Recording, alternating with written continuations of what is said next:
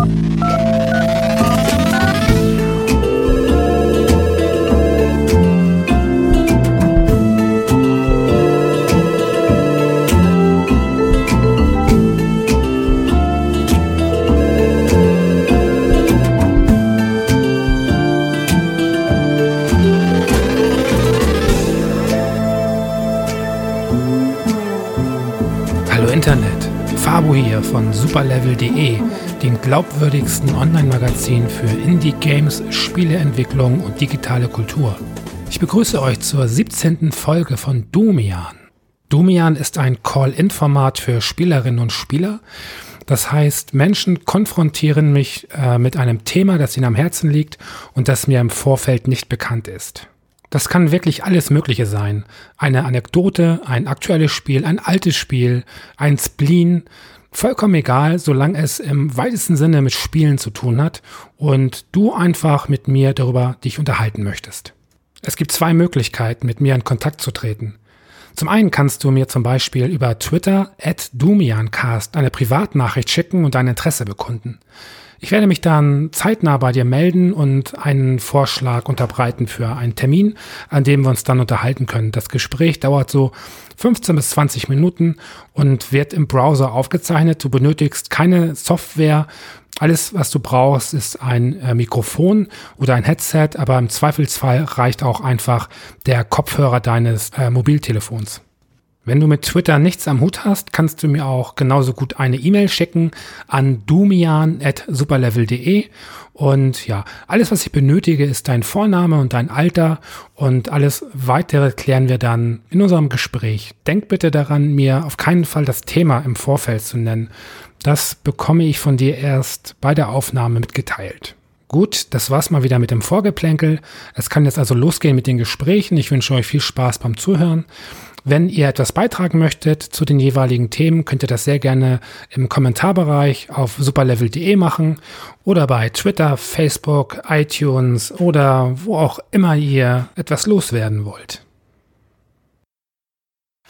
So, mein erster Gast heute ist der Mike und Mike ist 28. Hallo.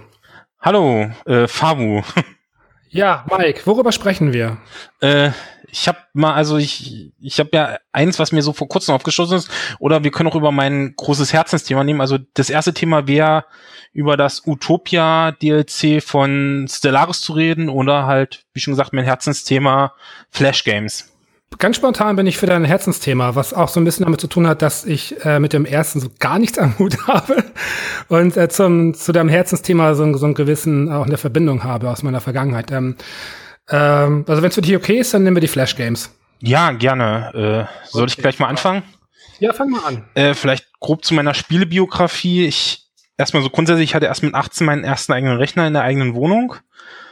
Vorher irgendwie immer bei meinem Bruder mit dran gehangen. Naja, auf jeden Fall bin ich dann irgendwann tatsächlich auf Flash Games gekommen, was so für mich damals noch niedriges Einkommen, gerade noch in der Ausbildung relativ cool war, da man da ja. kostenlos was spielen kann und danach dann nach Ausbildung und Abendschule im Studium war es quasi auch das einzige, was ich wirklich aktiv hatte. Also ich habe mir danach einen Unix PC zugelegt und da war es noch nicht so wie heute, dass es dann Steam für für Ubuntu gab und ähnliches mhm. und da habe ich mich tatsächlich fast ausschließlich mit Flash Games rübergerettet und tatsächlich war die Szene da früher noch sehr aktiv und ich finde kreativer und innovativer teilweise als es die eigentliche Videospielindustrie an sich ist äh, wo fangen wir an? Also, mein, okay. mein, mein, mein großer, ich, Moment, Moment.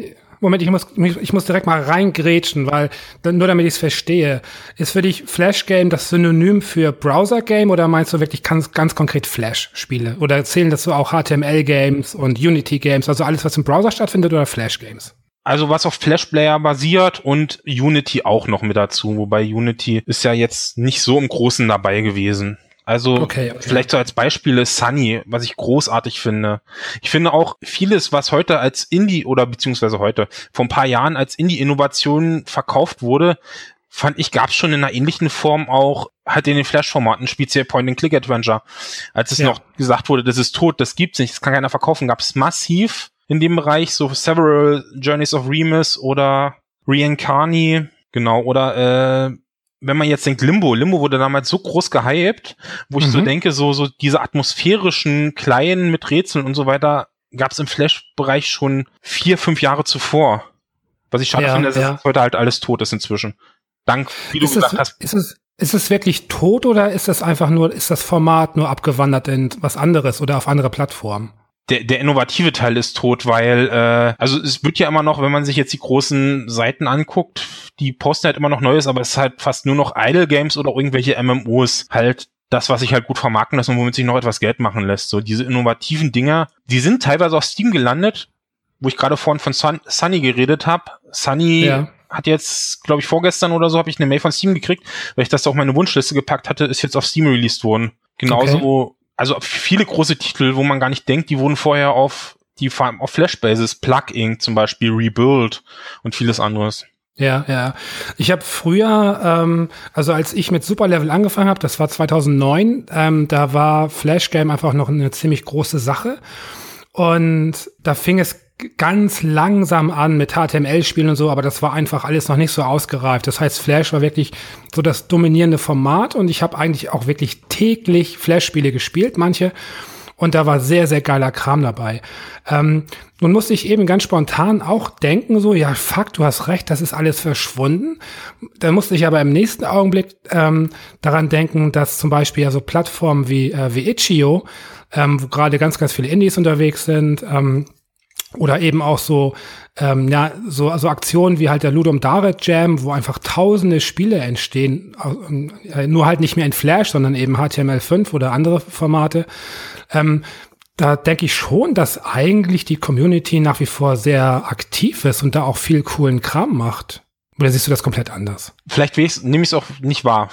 Ja. Man weiß ja, Informationsgesellschaft, wir leben in Filterblasen. Soll ich einfach meine beiden Platt Plattformen sagen, wo ich mir meine Spiele quasi herhole in dem Bereich? Ja, natürlich, klar. Äh, das ist einmal congregate.com und armorgames.com. Ab und zu ja, auch mal genau, aber ich, was ja, war ich früher auch sehr viel. Wenn ich gleich mal nachgucken kann, was hattest du gerade gesagt? Itch.io, ähm, I-T-C-H, äh, .io.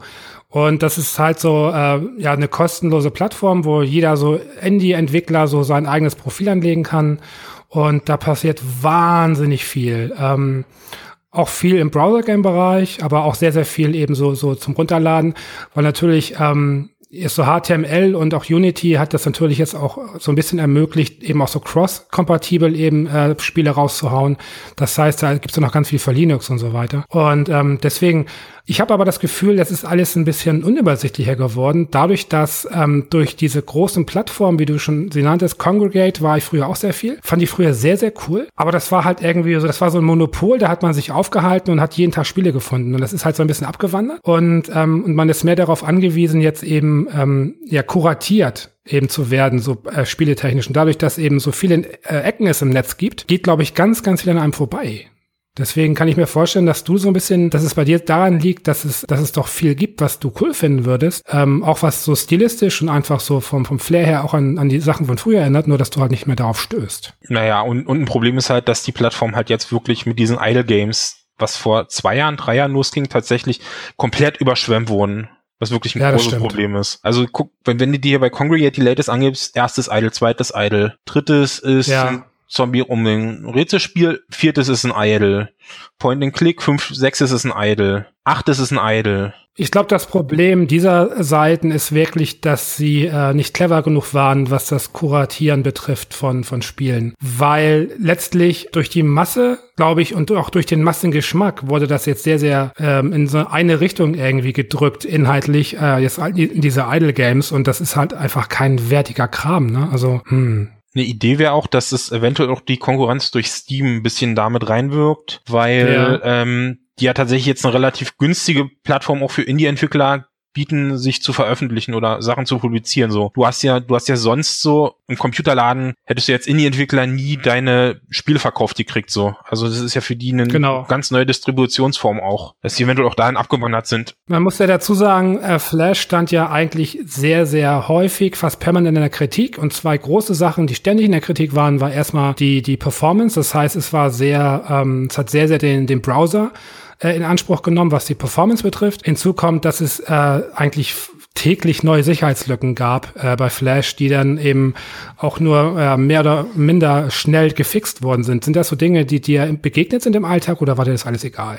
Nö, damals nicht. Also so sowieso Sicherheitslücken als Unix-User damals war zumindest zu Studienzeiten nicht so mein Hauptproblem. Ja. Ansonsten, pff, nö, also meine Leistung, mein Rechner war bisher, war da, war eigentlich schon immer so halbwegs, dass es ging. Also, okay, früher ging es nicht so, wie es heute geht, äh, so ein Flashgame aufhaben und nebenbei noch ein YouTube-Video oder noch, noch einen Film über Netflix laufen zu haben. Äh, das ging damals Ja, das nicht, aber das war jetzt auch nicht so das Problem. Also ich habe Ja. ich habe damals ganze Sonntage verbracht. Ich finde auch das Format so, also Flashgame vom Zeitformat auch relativ gut. Das kriegst du an einem Sonntag quasi durch. So, es geht so, Ja. wenn du gute hast, so sechs Stunden. Ja, ja. Ähm, hast du irgendwann auch mal so mit dem Gedanken gespielt, selber in die Richtung was zu machen oder wolltest du immer nur der Konsument sein? Äh, schreiben, Spiele generell, Flashgame nein, aber wenn dann auch nicht das Programmieren an sich, sondern quasi eher Stories schreiben. Aber das ist, glaube ich, ein, ein ganz anderes Thema. Ja, ja, okay. Wenn du sagst irgendwie, das sind Spiele, die sich ähm, gut in, in wenige Stunden oder so halt äh, spielen ließen, fehlt dir das heute so? Ist das eine Sache, die du bei Steam beispielsweise gerne öfter sehen würdest? Also Spiele, die einfach in ein, zwei, drei Stunden ähm, fertig durchgespielt sind? Ah, das lässt sich jetzt quasi ganz, ganz schwer beantworten, weil jetzt so nach dem Studium, okay, ich hatte vor dem Studium ja auch schon eine Phase, wo ich ordentlich Geld verdient habe. Ich Ja. verdiene jetzt quasi genauso viel wie damals. Aber äh, damals habe ich ja für Schulen gestanden, jetzt habe ich halt Geld und habe mir tatsächlich auch ein paar, also ein, zwei Indie-Titel, aber auch ganz, ganz viele AAA-Titel geholt, die ja dann doch etwas zeitfressend sind. Ja.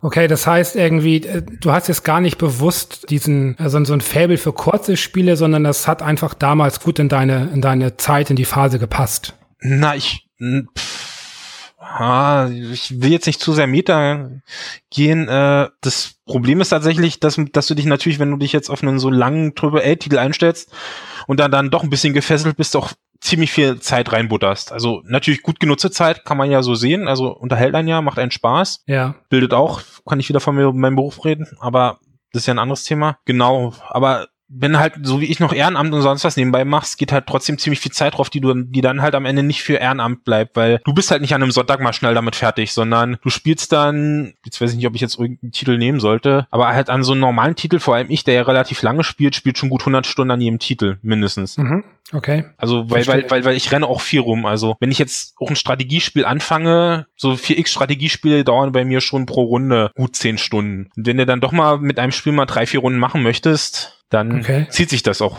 auf Dauer. Ja, ja.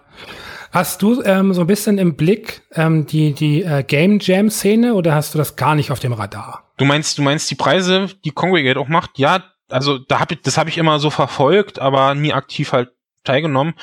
Fand das auch gut, vor allem das Arbeiten mit Beschränkungen und die Innovation, die daraus kam, die war schon Ja. großartig. Ja, weil es gibt ja so, wie gesagt, ich hatte das schon erwähnt, Ludum Dare ist so ein, so ein Wettbewerb, der alle drei Monate stattfindet. Ähm, und da gibt es äh, immer ein vorgegebenes Thema, das auch von der Community dann eben gewählt wird.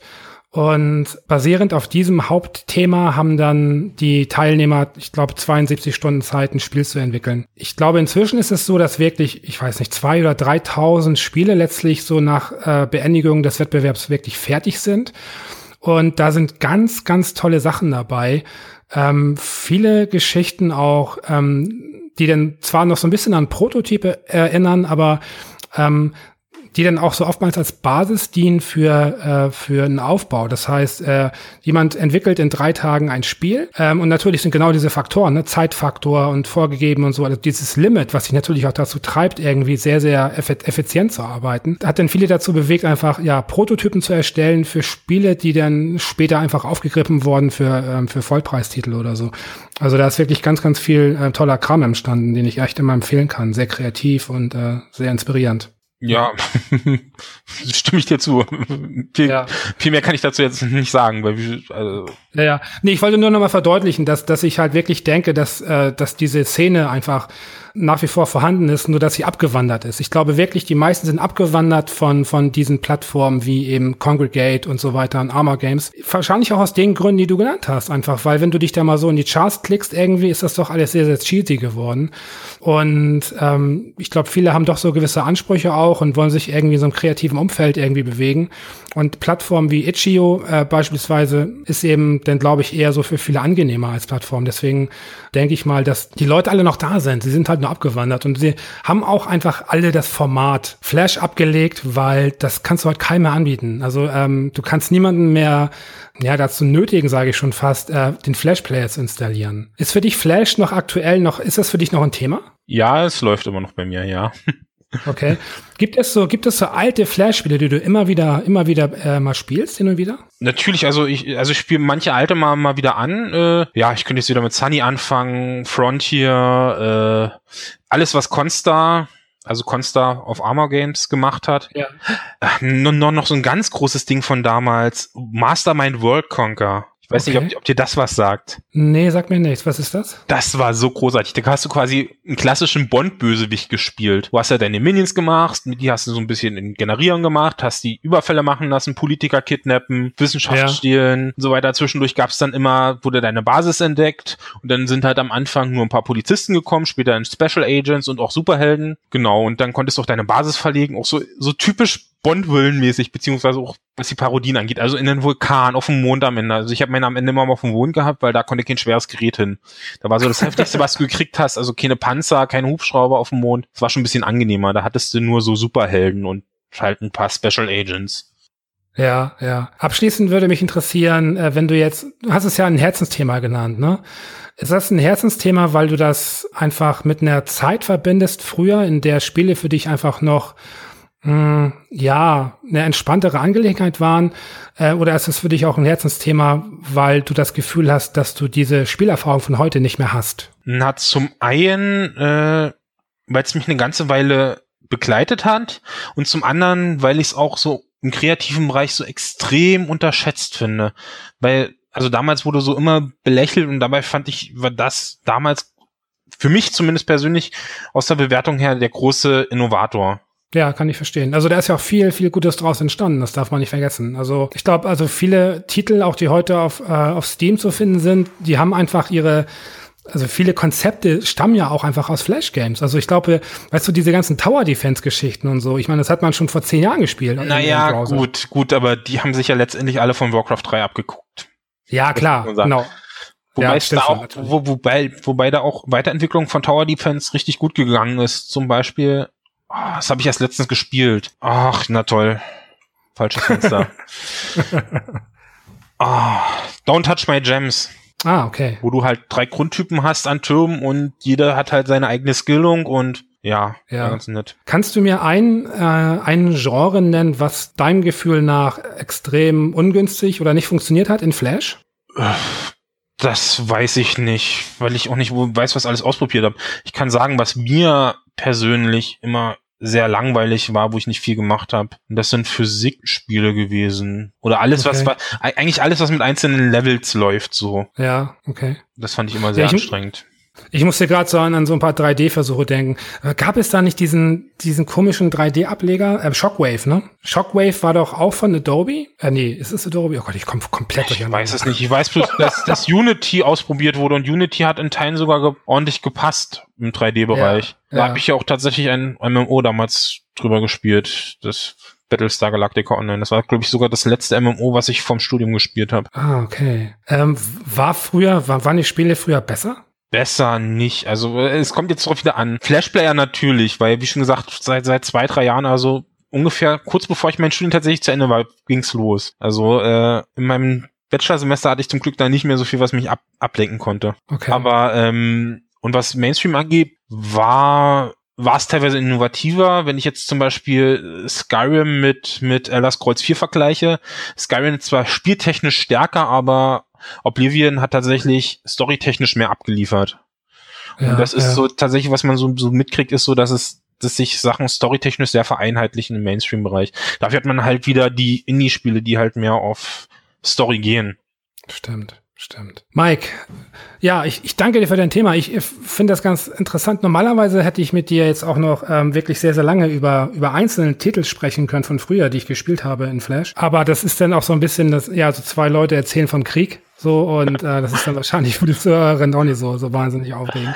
Wäre, wäre ähm, auch eine Idee für ein, für ein Podcast-Format. Aber ich sollte, ich sollte keine neuen Podcast-Formate aufmachen. okay.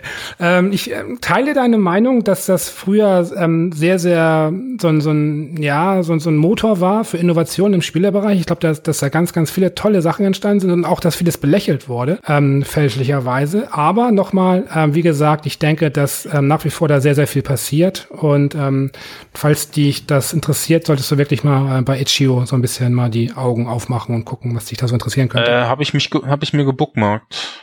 Alles klar. Dann äh, vielen Dank nochmal und dir äh, noch einen schönen Abend. Danke. Tschüss.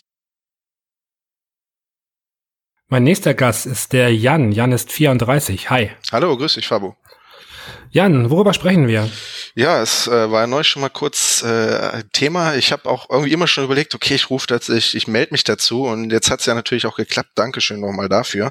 Ähm, ja. Heute gehen wir ein bisschen tiefer in die Materie eines Pokémon Go Trainers ein. okay. Ja, erzähl mal. Ähm, ist das für dich also ein, ein großes Thema? Ähm, ja, ich habe ähm, letztes Jahr irgendwann immer mal davon gehört, dass es jetzt Beta und so und dachte, okay, das ist irgendwie ein ganz, ganz interessanter äh, Turn, das Ding irgendwie so ein bisschen aufs Smartphone zu bringen und in die in die reale Welt. Ähm, fand es ziemlich interessant und dann kam es raus im Juli. Ich habe es mir runtergeladen, gespielt und äh, war zu dem Zeitpunkt in Köln und alle waren crazy, ja. Du hast irgendwie Leute ja. kreuz und quer laufen sehen, Riesenmassen sind da rumgelaufen, alle mit dem Smartphone, alle am Sammeln, oh, da hinten ist das Pokémon, zack, alle hingerannt. Also es war ja. wirklich so, es war richtig, richtig lustig. Ich spiele es heute immer noch. Hm. Ist das nicht wahnsinnig repetitiv geworden, das Spiel? Also das ist, das ist ja wirklich äh, das Ding. Du kannst halt ähm, sagen, okay, es ist halt nur Viecher sammeln aber du kannst doch tiefer, tiefer einsteigen. Und ähm, das kam so nach und nach, weil das Spiel erklärt sich ja nicht so wirklich. Ne? Es ist ja irgendwie so, ja. ja, hier, guck mal, unten ist dein Ball und du schmeißt jetzt einfach den Ball auf alles, was du, was du siehst. So, ähm, das war am Anfang, dachte ich mir so, okay, ich sammel die. Ja, und am Anfang war das, waren die noch nicht so weit ver vertreten. Man muss auch sagen, so circa alle zwei Wochen gibt es so eine Art Nest Migration. Da wird das immer noch so ein bisschen durchgewechselt. Das heißt, da sind in deiner Gegend dann Pokémon, die da vorher nicht waren. Also es ist ja. so Step by Step. Ähm, ich habe jetzt letzten Samstag das letzte Pokémon aus einem Ei und habe jetzt die erste Generation komplett. Oh, okay. Also der Weg ist das Ziel, wirklich definitiv. Ja. So muss man es auch sehen. Du kannst nicht sagen, ich spiele das jetzt und nicht, ne? Das funktioniert nicht. Das ist halt immer, du bist unterwegs, du machst es an, du nimmst es mit und du spielst dann so, ne? Wie du Zeit hast. Und ähm, da habe ich mir gedacht, okay, ist ja irgendwie ein bisschen hm, dann kam das mit diesen WP, diese Wettkampfpunkte. Dann dachte ich, okay, ich sammle es jetzt danach so, äh, versuche irgendwie die Viecher mit den höchsten Wettkampfpunkten zu sammeln und ähm, und so dementsprechend so ein bisschen zu züchten und und halt Erfahrungspunkte zu sammeln. Dann kam das dass ähm, diese Arenen fand ich anfangs ja. uninteressant, weil äh, meine Pokémon waren immer relativ schwach. Uninteressant. Heute setze ich bei uns im Ort hier ein Pokémon rein und habe dementsprechend halt nach 20 Stunden äh, 10 Goldmünzen und ein bisschen Sternstaub. Ist okay. Es gibt Leute, die wirklich aggressiv auf Arenen spielen. Komme ich nachher ja. nochmal zu. Dann haben sie halt das äh, erweitert, dass man halt sein Pokémon bewerten kann von seinem Trainer. Man okay. sagt, bewerte das bitte. Und dann gibt er verschiedene Sätze aus, ja. Und dann haben die Leute rausgefunden, okay, also je nachdem, was der sagt, ist das Pokémon unterschiedlich gut von seinen Statistikwerten. Weil die Wettkampfpunkte mhm. sind im Endeffekt nur ein Mix aus verschiedenen Statistikpunkten. Ja, ja. Und äh, es gibt sogenannte Individual Values, also individuelle Werte, bezieht sich mhm. auf den Angriffs-, Verteidigungs- und Ausdauerwert. Und wenn ein Pokémon wirklich äh, den Maximalwert von 15 hat in jeder von diesen drei Kategorien, hast du sozusagen ein hundertprozentiges perfektes Pokémon. Okay. Und das gibt dem ganzen Ding nochmal so eine, äh, du denkst dir so, okay, also es geht nicht nur auf diesen WP-Wert, sondern eigentlich, was hat das für, für Statistiken? Und ich dachte, okay, wenn ich eins fange, dann gucke ich danach. Und es gibt auch Apps, da kannst du einen Screenshot auslesen lassen, der sagt dir, okay, das hat so und so viel Prozent und habe das dann entsprechend darauf hingespielt, dass ich ja gesagt, okay, ich gucke mal so, ne, weil das ist auch irgendwie noch ganz interessant. Ähm, ich habe mittlerweile habe ich ein hundertprozentiges äh, Kokowai, ein hundertprozentiges Garados und nur wenn die 100% haben, kannst du sie dadurch, dass du sie, ähm, dass du sie pusht, ne, mit Sternstaub, den Maximalwert an WP rauskriegen. Und du Verstehe. merkst auch wirklich ein Pokémon, was 100% hat, dass es in der Arena wesentlich härter als eins, was jetzt schlechte Statistiken hat. Okay, ähm, kannst du ganz kurz mal für die Zuhörerinnen und Zuhörer, die das nicht so wirklich kennen und verfolgt haben, kurz erzählen, was es mit der Arena auf sich hat? Was ist das und was muss da getan werden? Ähm, eine Arena ist ein bestimmter Punkt in äh, irgendwo in der Gegend. Und bei der Arena kannst du halt äh, ein Pokémon einsetzen. Es gibt ja drei Teams, das blaue, rote und das gelbe Team. Und ja. äh, du kannst halt diese Arena, ähm, jetzt zum Beispiel ich als Blau, kann da jetzt halt ein Pokémon reinschmeißen. Und die Arena hat einen bestimmten EP-Level. So, du kannst dann als ein anderer Spieler kann dann kommen und sagen, ey, ich möchte da auch mit rein. Der kämpft dann, ist auch von Team Blau dann, kämpft mit seinen Pokémon gegen meins und wenn er es besiegt, kriegt die Arena EP. Dann geht dieser Kreis voll und äh, wenn der Kreis voll ist, öffnet sich ein weiterer Slot für ein weiteres Pokémon. Dann kann er seins da rein tun. Und es geht immer so weiter. Es wird mit dem Leveln immer ein bisschen schwieriger, weil du mehr EP brauchst, je höher diese Arena sich baut. Ja, das ist sowieso Schichten, die dann aufschichten. Ja. Und ähm, es ist dann wirklich so, dass äh, wenn die Arena voll ist mit zehn Pokémon, wenn du da hingehst als Trainer, sagst, okay, ich mach die jetzt platt, das braucht schon ein bisschen Zeit. Und äh, du kannst dann halt wirklich äh, kämpfen, kämpfen, kämpfen, deine Pokémon wieder heilen, wieder einen neuen Kampf. Du musst natürlich auch gucken, dass du die sprechenden Pokémon gegen die Pokémon einsetzt, die in der Arena sind. Das heißt, wenn ja. ein Kampf-Pokémon ist oder, oder ein normales Pokémon oder ein Drachen-Pokémon, musst du halt gucken, dass du ein gutes äh, Gegenstück einsetzt in deinem Team, um dann halt möglichst effizient zu kämpfen. Ähm, hm. ich finde, ich muss jetzt mal kurz reingrätschen, weil wir wollen jetzt nicht zu detailliert werden äh, in, in dem Fall jetzt. Äh, ich, ich muss gerade daran denken, ich hatte damals ja, als das für iOS erschien, habe ich ja ähm, ein paar Wochen lang mitgespielt und war auch anfangs sehr, sehr begeistert. Besonders von diesem ähm, Hype, der auf der Straße zu spüren war. Das war, war faszinierend. Das kannte ich in der Form nicht, dass, dass einfach wirklich da Leute irgendwo hinrannten oder sich getroffen haben für ein Spiel. Das war sehr faszinierend, aber dann hat es ja sehr, sehr nachgelassen. Und ich habe nach ein paar Wochen auch gemerkt, dass mich das doch relativ langweilt und habe dann davon abgelassen und habe dann nach zwei, drei Monaten noch mal reingeguckt und habe dann gemerkt, ähm, gut, ich muss mich an diese Arenen überhaupt nicht mehr ranwagen, äh, weil da sind jetzt Leute drin mit ihren Viechern, die sie seit Monaten züchten. Ähm, hm, da habe ich überhaupt keinen Bock mehr. Ist das, ähm, wenn, wenn man jetzt irgendwie du scheinst ja wenigstens so ein Pro-Gamer zu sein in, in dem Bereich, also wie es schon klingt, weil du nennst schon Begriffe und, und äh, taktische Geschichten und Hintergründe. Äh, ich glaube, davon hat so der Standard-User, die Mutti von nebenan irgendwie einfach keinen Plan. So. Und äh, was ist aber, wenn jetzt jemand neu anfangen will mit dem Spiel? Ähm, ist das nicht extrem deprimierend? Einfach, muss man nicht erstmal Wochen oder Monate lang für sich alleine irgendwie durch die Gegend laufen, um überhaupt in Arenen bestehen zu können? Mm, also die Frage ist ja überhaupt, was ist dein eigener Anspruch, Pokémon Go zu spielen? Es gibt ja, ja verschiedene Möglichkeiten. Du kannst sagen, ich möchte nur sammeln. Ähm, ich möchte wirklich ähm, züchten, also ich möchte gucken, dass ich wirklich gute kriege, weil selbst wenn du, du kannst ein hundertprozentiges Pokémon haben, ein Carpador zum Beispiel, du kannst ja. es dann entwickeln und das Angriffsset, es gibt ja zwei Angriffe, einen schnellen Angriff und einen Aufladeangriff. Wenn die aber Schrott sind, bringt dir das hundertprozentige Pokémon auch eigentlich nichts. Also das heißt, es mhm. ist immer noch so ein bisschen Lotto bei der Entwicklung, was du bekommst. Okay. Dann kannst du halt sagen, okay, ähm, ich möchte halt einfach nur mein Pokédex voll sammeln. Das ist auch schon ein ziemlich langer Weg, um das zu tun. Es ist halt immer die Frage, mit was für, für einem Anspruch gehst du daran? Oder sagst du, ich möchte unterwegs einfach nur so ein bisschen mich, mich bespaßen und irgendwie ein bisschen was fangen und sammeln, äh, dann ist das auch okay. Wenn du halt wirklich da einsteigst als Neuling, wirst du, glaube ich, auch nicht sagen, ja, ich möchte jetzt in die Arenen gehen, weil die Arenen sind mittlerweile ähm, gut besetzt von den Teams. Das heißt, äh, das hat sich eingependelt. In manchen Stadtbereichen hast du halt wirklich, da hast du blau, da hast du rot und dass da irgendwie ein Team das andere angreift, ähm, ist halt relativ, ja, kommt auch vor, ja, ja. Ähm, ich muss aber schon sagen, diese Community ist halt echt krass, weil Fakt ist, Kinder spielen es kaum. Weil als Kind mhm. bist du halt immer darauf angewiesen, dass dich irgendwer irgendwo hinfährt. Und bei Pokémon Go okay. musst du dich halt bewegen. Wenn irgendwo jetzt an einem, an einem See ein Nest ist, ja, und du musst zu diesem See aber halt erstmal irgendwie 15 Kilometer fahren, haben Kinder da einfach verloren. Ja, das geht halt einfach nicht. Und es sind, das heißt, man spielt keiner, man spielt keiner mehr. Ich sehe jeden Tag sehe ich Trainer. Und das Kuriose ist, das sind teilweise echt so die 50-plus-Generation ganz verstärkt. Da rannte ein altes Ehepaar rum, über 70, ja. jeder mit einem Smartphone. Und dann fingen die so an, so, ja, und äh, der Trainer hat gesagt, dass, dass das Taubsi richtig gut ist und äh, und dann fing der Mann an, ja, aber was willst du denn mit noch einem Tauboss? Ne? Also ist die dritte Entwicklung. Was willst du denn noch mit einem Tauboss? Das ist doch langweilig, ne? Und lass uns doch lieber. Dann dachte ich so, okay, ey, das ist schon krass. Die haben nie Berührungspunkte mit diesen Spielen gehabt, ja, weil selbst vor 20 Jahren, wo Pokémon rauskam, äh, haben die davon nichts und die sind halt einfach so krass in dieser Materie drinne, dafür, dass sie eigentlich ja. nie damit was zu tun hatten. Das ist schon heftig. Also äh, das sind die verschiedensten Leute, die es spielen und sie haben ja anscheinend trotzdem immer noch Spaß daran, dass sie es trotzdem weiterspielen. Ich habe Leute gesehen, die rennen mit zwei Smartphones rum. Ja, und mhm. äh, ja, meine Tochter, die ist gerade bei der Arbeit oder ja, äh, ich bin krankgeschrieben, mein Mann, äh, der arbeitet, ich nehme sein Smartphone mit und dann rennen die durch die Gegend und fangen alles doppelt.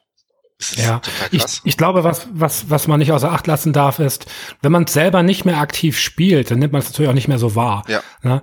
Weil wenn du selbst mit dem Telefon irgendwie äh, durch die Stadt äh, tingelst oder, oder durch die Pampa und bist auf der Suche, ähm, dann triffst du ja die Leute und hast auch ein Auge dafür. Äh, wenn ich jetzt irgendwie in die Stadt gehe zum Einkaufen äh, und das Telefon jetzt irgendwie äh, unter Twitter äh, benutze oder so und halt nicht Pokémon Go, dann bin ich ja gar nicht in diesem, in diesem äh, Modus gerade drin und bekomme es gar nicht mit. Das heißt, wahrscheinlich kann ich als Nichtspieler gerade gar nicht wirklich urteilen, ob es viele spielen. Ich glaube, ich habe es so ein bisschen jetzt davon abhängig gemacht, dass es einfach in der Presse nicht mehr auftaucht oder nicht wirklich. Aber auch das ist ein bisschen ungerecht, weil der Anfangsboom in der Presse, der war ja Wahnsinn. So, ne, das ging ja richtig durch die Decke.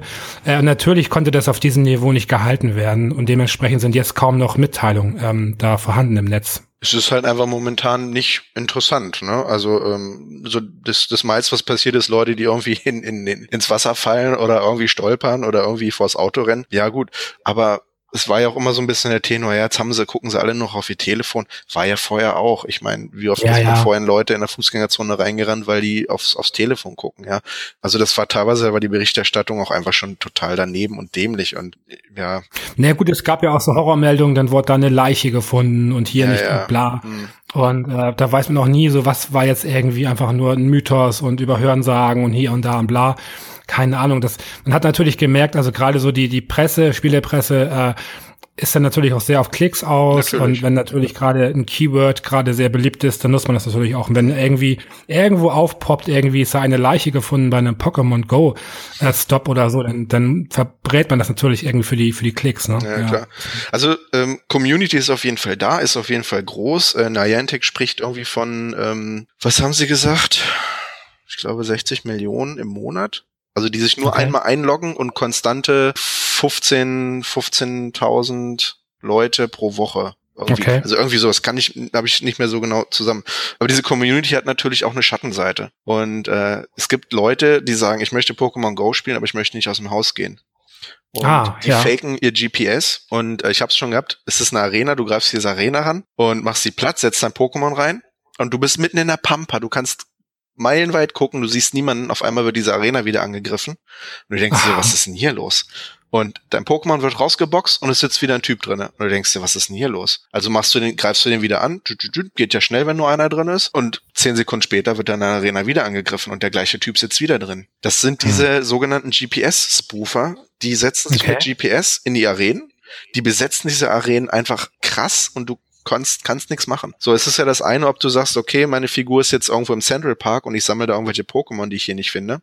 Okay, ja, das ja. Äh, hat jetzt keinen großen Effekt auf andere Spieler. Das ist halt immer im Endeffekt sich selbst betrügen, aber okay. Aber diese Arena-Spoofer, die sich halt in diese Arena setzen, vor allen Dingen die halt auch die richtig harten Pokémon haben, das ist echt furchtbar, weil eine ja. Arena, ähm, wenn du in der Arena bist, sammelst du dein Gold ein und dann musst du 20 Stunden warten. Wenn dein Pokémon dann noch drin ist, kannst du wieder deine 10 Goldmünzen einsammeln. Diese Spoofer aber, die sitzen permanent drinne, die boxen die Leute immer wieder raus und sammeln halt mit diese Ingame-Währung und du hast halt eigentlich keine Chance, irgendwie da großartig reinzukommen. Und das Was ist haben halt die für eine Motivation? Das verstehe ich nicht. Coins sammeln und Coins ausgeben für, für Items, um dann mehr Poke. Ich weiß es nicht. Es ist bescheuert. Es ist total ja. bescheuert. Und äh, ein anderes Phänomen ist halt, ich war in Köln ähm, im Februar und hab dann so eine Arena gesehen, die war Level 9, brauchte 8000 EP. Also ich musste circa drei, vier Kämpfe machen. Also ich stand da bestimmt 20 Minuten und hab die halt bekämpft. Und dann ist es halt so, wenn du halt das so hast, dass dein Kampf vorbei ist, du hast gewonnen, dann kommt dieser Kringel und der füllt sich dann auf und dann kommt unten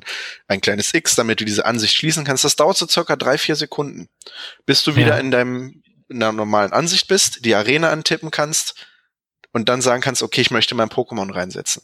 Da gibt es Leute, die stehen da und sehen, okay, die Arena wird angegriffen, entweder greift sie jemand an oder einer trainiert sie, um sein Pokémon reinzusetzen. Wenn du das Level 10 voll gemacht hast, geht einfach einer auf die Arena, tippt auf das Plus, wählt sein Pokémon aus und ist drin. Und du guckst in die Röhre. Das hm. heißt, du hast da 20 Minuten gestanden, hast das Ding gelevelt, musst warten, bis dieser Ladekringel weg ist, musst den Bildschirm schließen, musst dann sagen, okay, Pokémon hinzufügen, musst dann ein Pokémon auswählen. Und in der Zeit setzt sich irgendwer anders rein von deinem Team. Okay. Das ist mir an dem Abend viermal passiert. Bei vier Arenen. Und dann habe ich gesagt, Alter Leute, ich habe keinen Bock mehr darauf. Das ist mir zu bescheuert. Weil da verbrätst du Zeit und irgendwelche Leute warten nur darauf, die stehen da nah, zack, und sind drin. Also das ist halt Sozialverhalten für die Tonne. Also äh, es gibt wirklich soziale Leute, die, die kommen dann hin, sagen so, ja, komm, lass uns mal leveln, so ich helfe dir und so, okay. Und es gibt auch einfach Leute, die sagen, pff, mir doch egal.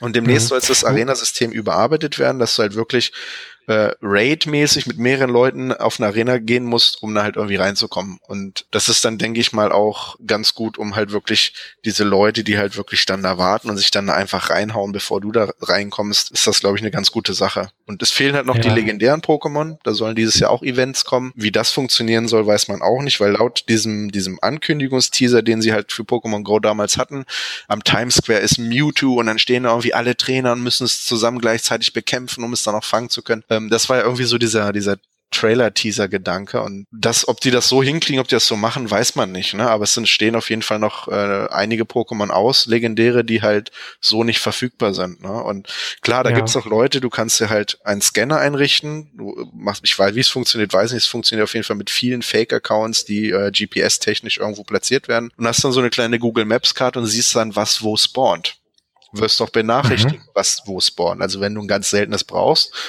und du bist gerade in der Stadt, kann es sein, dass dein Smartphone eine Nachricht kriegt, äh, das und das ist jetzt da und da gespawnt, hat die und die Prozentzahl an Statistik und ist da jetzt noch äh, 15 Minuten. Ja, also es gibt mittlerweile, seitdem diese Scanner populär sind, seit zwei, drei, vier Wochen, machen das alle so. Und du merkst in Facebook und Co., die Leute sagen nicht mehr, ey, da ist jetzt das und das ist das.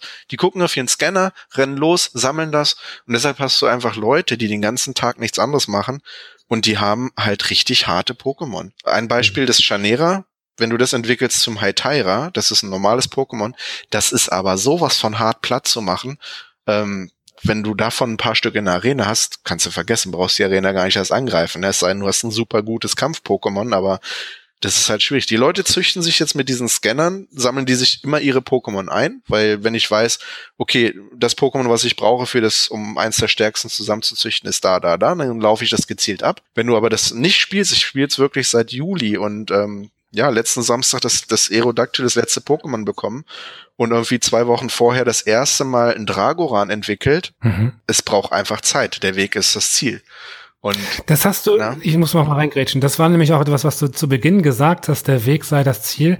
Ich muss gestehen, das nehme ich dir nicht so ganz ab. Also, äh, wenn du jetzt irgendwie sagst, du hast es, ähm, also du hast alle Pokémon und äh, hier und da 100 Prozent und so weiter, das ohne eine gewisses Effizienzdenken geht das auch gar nicht, oder? Ähm, ja, aber ich kann es halt nicht beeinflussen. Ich kann jetzt halt irgendwie sagen, äh, ja, ich möchte jetzt ein hundertprozentiges sowieso. Die Chance, dass du echt ein hundertprozentiges kriegst, ist, wenn sie aus dem Ei schlüpfen hoch, also höher. In der freien Wildbahn ist das echt Glück. Also es gibt einen Typ auf Reddit, der hat gesagt, ähm, ich habe, er hat einen Shiny Carpador, das ist so eine goldene Variante, die gibt's mhm. jetzt auch seit mhm. zwei, drei Wochen. Er hat einen Shiny Carpador und das Ding hat 100 Prozent. Das ist halt Glück bis zum geht nicht mehr. Also dass du sowas findest, ist pff, kann ich mir nicht vorstellen, mhm. dass das so schnell wieder passiert. Ähm, okay. Es ist halt so diese diese Sammelei. Und wenn du halt irgendwie ein Pokémon findest, was du halt was du halt noch brauchst, dann ist das halt, ist das halt eine super Sache, aber jetzt halt ich habe einen Bekannten angesprochen, der hat jetzt dann auch mal sich ein Android-Smartphone äh, geholt, der hatte vorher halt kein vernünftiges und sagt, okay, wie sieht's denn jetzt aus? Ne? Sagt er, ne, das spiele ich nicht, weil entweder spiele ich das richtig oder gar nicht, aber so zwischendurch mal so rumlaufen, ne, entweder spiele ich das ganz oder Dann sage ich auch so, was ist denn ganz oder gar nicht? Acht Stunden lang am Stück Pokémon Go spielen, wie du Diablo spielst, kannst vergessen. ja, also dieser, dieser, der, der Approach der Leute ist teilweise absolut sowas von, von, von strange und ähm, da hätte ich auch, das ist auch mein Ding, da hätte ich gar keinen Bock zu. Ich halt irgendwie jetzt nachher zum Einkaufen gehe, mache ich das an. Oder wenn ich halt sage, irgendwie, okay, da gibt's irgendwie ein Nest von äh, Pokémon XY, wo mir irgendwie noch so und so viel Bonbons fehlen, um das halt zur letzten Stufe zu entwickeln. Also sagen wir mal, ich brauche da irgendwie 10 Stück oder 15 Stück zum Sammeln, dann gehe ich da irgendwie zwei Stunden hin und das ist aber auch gut. Ja, also ähm, so wie Leute, die halt zu Anfangs da echt den ganzen Tag durch die Gegend gelatscht sind, so, nee, das ist irgendwie nicht so mein Ding. Und ja klar, dann verpasst du halt irgendwo ein Pokémon, was du vielleicht noch nicht hast oder was vielleicht 100% hätte, ähm, keine Ahnung. Aber im Endeffekt sage ich mir mit der Zeit, irgendwann habe ich sowieso, sammle ich die eh alle. Äh, hm. Das ist halt eine Frage weißt der Zeit. Ja, das, Jan, das Ding ist gerade, äh, deine, deine Leidenschaft ist tatsächlich ein bisschen ansteckend. äh, ich habe gerade wieder so ein bisschen Bock, mal wieder äh, ähm, äh, das anzumachen irgendwie. Ich also finde das ganz interessant. Du, du wirst also ich finde das vor allem Du wirst auf jeden Fall, ja. wenn du es jetzt anmachst, ist es anders als zum Start, weil du hast jetzt so eine breite Menge an verschiedenen Pokémon. Und äh, es ist auch so, dass anscheinend Niantic nutzt anscheinend diese Open Street Maps weil da ist irgendwie vermerkt drin, was ist ein Wassergebiet, was ist ein Gebirgsgebiet, was ist ein Wald? Und anhand dessen, diese sogenannten Biome, weiß man auch, wo welche Pokémon spawnen oder wo welche Pokémon eher spawnen. Und äh, da gibt's auch wirklich Leute, die da wirklich äh, Research betreiben, das ist äh, die sogenannte Sylph Road. Und die machen echt wirklich, die untersuchen das, äh, die gucken, was für eine Prozentrate schlüpfen welche Pokémon aus welchen Eiern, ja, also es ist total krass, was die da für, für, für Feststellungen äh, gemacht haben haben, weil sie sich halt einfach ganz krass äh, ja, ähm, da Statistiken sammeln und gucken und machen und tun. Also wenn du jetzt rausgehst und sagst, okay, ich spiele mal eine Woche jeden Tag so eine Stunde, da wirst du echt einen mhm. ganzen Batzen Pokémon finden. Und äh, das mhm. wird dann auf hm. jeden Fall auch soweit äh, erstmal Laune machen, definitiv. Ob du in Arenen ja. gehen willst oder nicht, ne, das ist ja sei dahingestellt. Aber äh, ja. da hat man jetzt erstmal wieder seinen Spaß mit. Abschließend würde mich interessieren, also ich merke auf jeden Fall die, diese Leidenschaft, die du dafür ähm, hast, ähm, die kannst du echt gut, gut auch äh, vermitteln. Ähm, ich würde gerne von dir wissen, hast du in einem komplett gegensätzlichen Bereich, also was nichts mit Computer- oder Videospielen zu tun hat. Gibt es da etwas, von dem du ebenso leidenschaftlich irgendwie berichten könntest? Also was ich selber betreibe? Ja. Also ich bin, ich höre leidenschaftlich gern Musik, aber ich kann halt, ich kann halt bis auf äh, die Rockband Plastikgitarre, kann ich halt kein Instrument spielen, aber dafür spiele ich die auf, auf Expert also was heißt Leidenschaft? Ich, ich erzähle jetzt halt leidenschaftlich darüber natürlich klar, aber ähm, es ist halt im Endeffekt auch nur, was ich halt nebenbei irgendwie mache. Es ist jetzt halt nicht, dass ich irgendwie aufstehe und sage, ja, ich muss heute wieder 40 Pokémon fangen oder so. Es ist halt so dieses Nebenbei-Ding, es ist unterwegs sein, es ist den Kopf frei kriegen. Ja. Es gibt halt wesentlich andere Sachen noch. Film, Filme zum Beispiel, irgendwie äh, Kino. Ich bin leidenschaftlich gerne ins Kino, ähm, aber ansonsten jetzt ähm, was so, ja, ich habe mal irgendwie früher äh, bisschen Skateboard-mäßig was gemacht oder oder ähm, viel viel zeichnen oder so mache ich jetzt wieder momentan und ja. ähm, ja. Also ich wollte eigentlich nur herausstellen jetzt, also es ist nicht so, dass du jetzt 90 Prozent des Tages dich mit Pokémon beschäftigst. Nee, nee, nee, nee, nee. Das, äh, also man, je älter man wird, früher kam man nach Hause nach der Schule, zack, Konsole los. Ja, und mittlerweile muss man halt da einfach ein bisschen ähm, Abstriche machen. Man, man, man teilt sich seine Zeit anders ein. Es ist ja auch wirklich mittlerweile so, früher gab es im Sommer die Videospiele-Flaute, da hast du gesagt, okay, da kommt jetzt erstmal nichts. Es gibt, das gibt es nicht mehr. Es gibt so viele gute Spiele, die momentan raus sind, auch im Indie-Bereich einfach. Es ist einfach so viel und momentan ist es nicht die Frage des Geldes, was man als Schüler hat, es ist einfach mhm. die Frage der Zeit. Da muss man halt schon ein bisschen, bisschen Abstriche machen. Da habe ich auch kein Problem mit, weil wie gesagt, dieses Pokémon Go zum Beispiel ist halt so ein Ding, das mache ich nebenbei. Ich laufe irgendwo rum, hab das an und ist okay. Vielleicht, wenn ich irgendwo Pokémon weiß, dass die irgendwo sind, ein Nest, okay, dann fahre ich dahin und dann ist auch okay. Aber dass ich jetzt so wirklich die hard versuche, den ganzen Tag über irgendwie da um möglichst die besten. Also es gibt YouTuber, die haben jetzt Level 40, das Maximallevel. Pff, ja, krass. Also, aber es ist halt nicht so mhm. meine, meine Intention des Ganzen. Es ist halt mehr so ein Nebenbei-Ding und äh, jeden Tag so ein bisschen und das ist auch okay, weil dafür gibt's noch so viele andere Sachen, die ich gerne mache, ja, irgendwie man geht irgendwie gern schwimmen, man geht irgendwie gerne in die Sauna, im Sommer geht man irgendwie an den See, jetzt habe ich mir Inline-Skates geholt, neue. Es gibt halt so viele Sachen und äh, das ist halt ein kleiner Teil davon. Es soll halt auch okay. irgendwie nicht viel einnehmen. Weil dann wär's, ja, dann wär's ja. schon wieder nicht richtig. Ja, das wäre dann sehr ungesund. Ja, ja uns ist ein bisschen die Zeit davon gelaufen. Bei mir kam es an, tatsächlich. Äh, ich glaube, ich gucke noch mal rein und äh, wenn ich irgendwie äh, ein, zwei Fragen haben sollte, dann werde ich mich noch mal bei dir melden, glaube ich. Kannst du gerne kannst machen. Du, kannst mir noch den einen oder anderen Tipp geben vielleicht. Ja, dann äh, vielen Dank für den Einblick. Ja, gerne. Und äh, vielen Dank fürs Mitmachen und dir noch einen schönen Tag. Danke, ebenso. Ciao, ciao. Ich spreche jetzt mit Aurelia, 20. Hi. Hi. Was hast du für ein Thema mitgebracht? Ja, ich habe in letzter Zeit mal wieder so ein bisschen gemerkt, dass ich, nachdem ich viel so große Spiele mit so Open World und so gespielt habe, mal wieder jetzt genervt bin von Videospielfiguren und ja, der Art, wie sie modelliert werden und ihren Geschichten. Okay, also wenn du sagst modelliert, dann meinst du nicht die Grafik, sondern nee, den Charakter. genau, sich. wie sie erzählt werden, wie sie dargestellt werden. Weil okay, so, was stört dich daran? Ja, es ist halt oft so, oder für, auf mich wirkt das ganz oft so, dass so diese, der emotionale Charakter, der da halt ganz oft drinstecken müsste, nicht vermittelt wird. Das ist so, es wird halt gesagt, so zum Beispiel Figur A und Figur B sind jetzt ein Liebespaar, weil, ja, ist so. Punkt. Okay. Und du nimmst mhm. das jetzt gefälligst hin.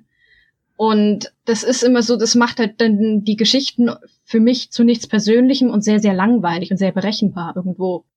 Ja, ja. Ähm, kannst du, damit, damit ich so ein bisschen ausloten kann, mhm. was du so für Ansprüche hast, äh, kannst du mir sagen äh, oder kannst du mir ein Spiel nennen, wo du das als sehr gelungen empfindest?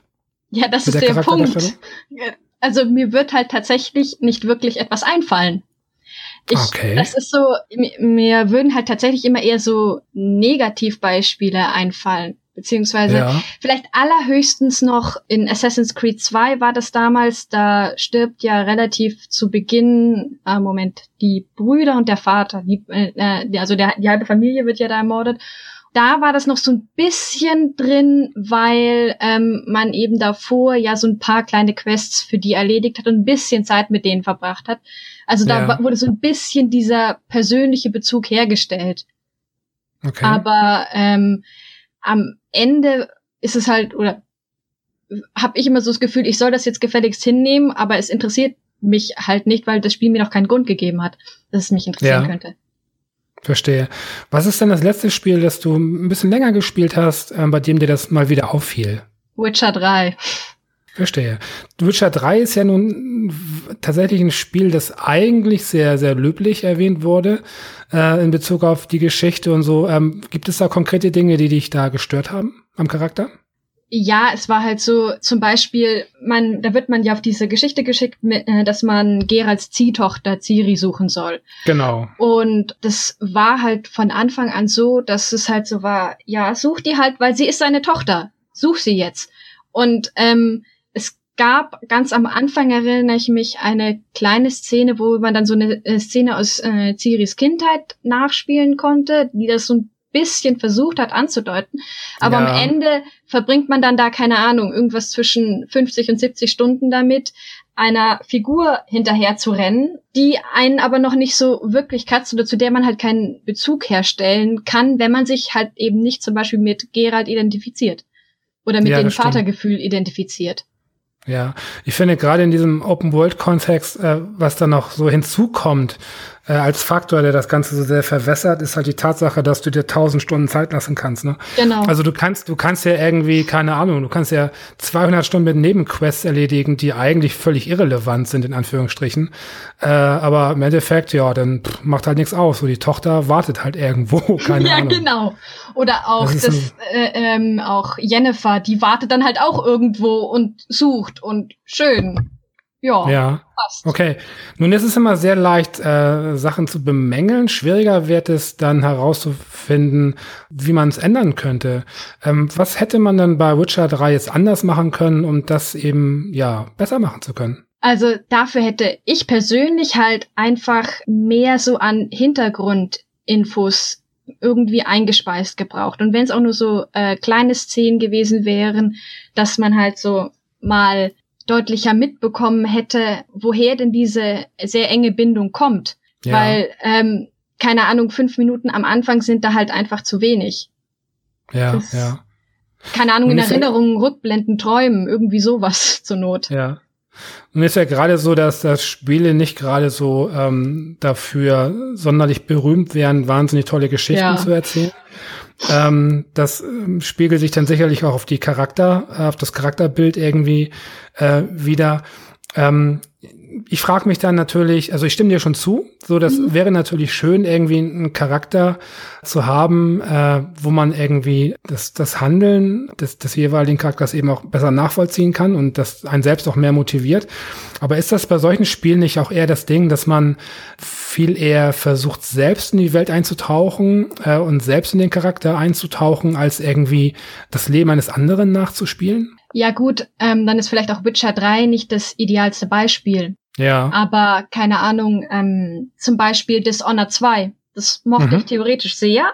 Aber es war halt tatsächlich so, dass da wird man zu Beginn halt, also wird Emily entthront und dann bitte sei mal sauer, dass du entthront wurdest und rette mal deinen Vater oder deine Tochter, je nachdem, als wer du spielst, ohne dass eben das äh, modelliert wird oder auch nur erklärt wird. Es ist halt ein ganz sanften, sage ich jetzt mal, Ansätzen ist es drin, dass man dies, ähm, dass die der jeweilige Protagonist ein Tagebuch führt ja. und dann irgendwann seine Angst um den jeweils anderen aufschreibt.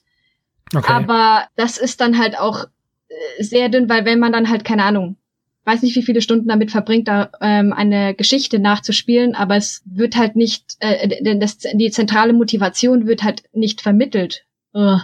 Ja, ja, gut, ich habe jetzt mal ähm, so, so ein Dampfhammer-Beispiel. Mhm. Und zwar ähm, hast du That Dragon Cancer gespielt? Ah, darum schleiche ich noch so ein bisschen herum. Okay, also, also du weißt, worum es geht. Kannst du ja. vielleicht kurz erklären, worum es geht? Ähm, das ist doch die, Moment, das ist äh, die Geschichte, wo ich glaube, die Eltern eines an Krebs gestorbenen Kindes dann ähm, diese genau. Geschichte in ein Spiel gepackt haben. Genau, die genau arbeiten das dann halt auf, genau. so den Leidensweg etc. Ich habe es tatsächlich nie gespielt. Ich habe das nur ähm, nur durch Videos und und Reviews und so erlebt. Und was ich da so mitbekam, ist, dass die Story halt ähm, sehr bewegend ist, aber das Spiel als solches eher schwach. Nun genießt aber das Spiel aufgrund der Thematik so einen gewissen Schutz. Mhm. Ähm, weil niemand will sagen, dein, dein Spiel über dein krebskrankes, gestorbenes Kind ist scheiße. Ähm, deswegen, das ist auch so eine Dampf, so, das ist halt so ein Dampfhammer-Ding, ne? Das ist ganz klar. Ähm, was Softeres, ähm, hm, hast du Life is Strange gespielt? Angespielt, da war das so, dass es auf mich ein klein wenig so, ähm, ja, pseudotiefsinnig wirkte, weshalb ich es dann jetzt erstmal wieder ja. abgebrochen habe. Ja, ja. Ja, ja, ich hatte damals nur die erste Episode gespielt und aber es soll ja wirklich auch besser werden. Ich weiß nicht, ich bin nicht ganz sicher. Ich glaube schon, dass es einige Titel gibt, aber dass man sich da doch, äh, ja, also man müsste da sich noch ein bisschen mehr auf die Suche begeben. Die gibt's auf jeden Fall. Ähm, deswegen, das liegt jetzt wahrscheinlich auch, dass ich im Moment genervt bin, liegt wahrscheinlich auch daran, dass ich eben in letzter Zeit sehr viele, sehr große Titel gespielt habe. Ja. Aber selbst wenn ich mich so in vielen kleineren, zum Beispiel äh, This War of Mine, hat ja, ja. relativ gut hinbekommen. Allerdings war es da auch wieder so, dass es ähm, vor allem deswegen diese Vermittlung da war, weil ich mich ertappt habe, dass ich beim Spielen hat angefangen habe, über das Ding zu reflektieren. Okay. Und weniger, weil irgendwelche Beziehungen so unglaublich grandios modelliert worden wären oder Figuren unglaublich groß modelliert worden wären. Ja, nun gibt es ja eigentlich, sollte man meinen, aus der, aus der Geschichte, also Literatur zum Beispiel oder mhm. auch Filme, müsste es ja eigentlich massig an äh, Vorbildern und Vorlagen geben, die man dann eben auch äh, in, in Spielform umsetzt. Wie ist denn das so? Ähm, ich meine, es gibt ja nur noch zahlreiche Umsetzungen von, von, von Filmen oder so. Gut, jetzt fällt mir nur was an wie Batman. Das ist natürlich jetzt nicht, nicht das Tiefste der Welt, aber ähm, keine Ahnung. Ich meine, es gibt ja Literatur, die halt sehr, ähm, sehr intensiv, sehr detailliert charakterisierte ähm, ja, Darsteller halt hat. Ich, ich frage mich halt, gibt es da nichts irgendwie in der in dem Bereich? Ja, es ist vor allem, denke ich, so ein bisschen. Ähm, ich habe auch das oft so das Gefühl, Videospielfiguren für die reicht eine Eigenschaft, eine Rolle und dann ist ja. Sense. So, das ist jetzt halt die Tochter, das ist die, die böse Hexe, die jetzt so der Villain halt sein soll und dann ist Schluss.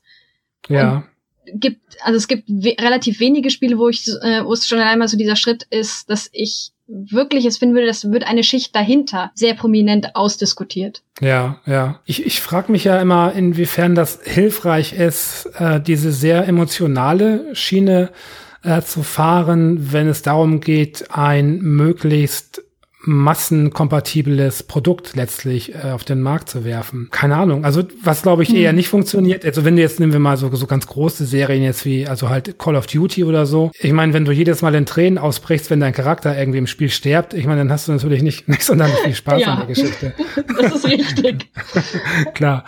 Aber was meinst du, woran das liegt? Also nehmen wir euch mal jetzt das von dir erwähnte Assassin's Creed. Normalerweise gäbe es da ja die Möglichkeit, äh, die Charaktere ausgefeilter darzustellen. Warum machen die Entwickler das nicht? Weil es einfacher ist. Okay. Also, weil, ja, es ist halt, ich finde es halt, äh, find's halt auffällig, die, äh, das Ende dann ganz oft in Klischees ohne Ende. Also in Rollen einfach, die schon x-mal da waren. Und es ist natürlich ja mega einfach, äh, so eine alte Blaupause zu übernehmen. Spart ja. unglaublich an Zeit. Ja, klar, klar. Also, also, vor allem, solange es funktioniert. Genau. Das sind halt auch einfach Formeln, die funktionieren. Es ist halt nur nicht sonderlich interessant. Und man ja, kann klar. bei einem Spiel halt auch gut, wenn mit Grafik und sowas dann das wieder ausgleichen, dass am Ende alle sagen, ja, Mai, ist halt immerhin schön. Ja, ja. Ähm, auf wie viele Jahre kannst du zurückblicken, so äh, in denen du aktiv gespielt hast schon jetzt? Hm. Also mit, mit welchem System hast du angefangen zu spielen?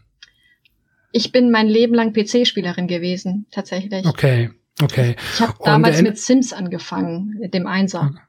Ja. Und erinnerst du dich an Erlebnisse aus deiner Kindheit oder frühen Jugend mit Spielen? Ähm, also in, in der Zeit ist man ja noch leichter zu begeistern. Also mhm. und Charaktere müssen nicht wahnsinnig ausgearbeitet sein. So die kindliche Fantasie sorgt letztlich für den Rest.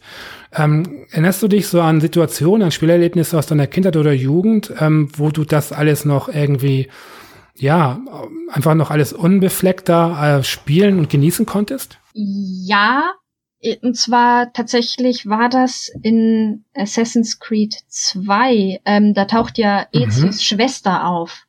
Und die fand ich damals relativ cool.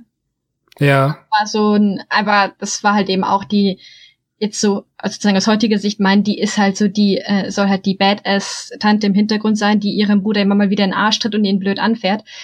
Ja. Ähm, damals war sie halt aber fand ich sie halt einfach deswegen cool. Ja, ja, genau. Ja gut, nun steigt natürlich mit dem mit dem Alter auch so der Anspruch. Genau. So, und man äh, wechselt ja auch so in die verschiedenen Medien. Man liest dann, man liest Bücher, man äh, ist auf einmal Beate unterwegs, so was man irgendwie vorher irgendwie nur verächtlich äh, bekichert hat und ähm, und denkt dann letztlich nachher nach einer gewissen Zeit ja gut, warum wird diese Qualität nicht in Spielen ähm, ähm, ja fabriziert?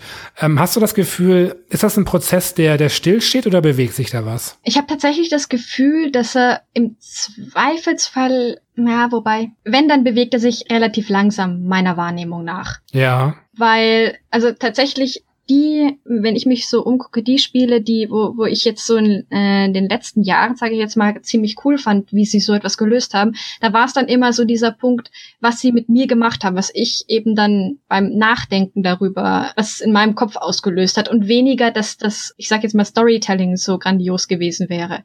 Deswegen, ja. hm, ich glaube, es ändert sich, aber ich glaube, es ist sehr langsam.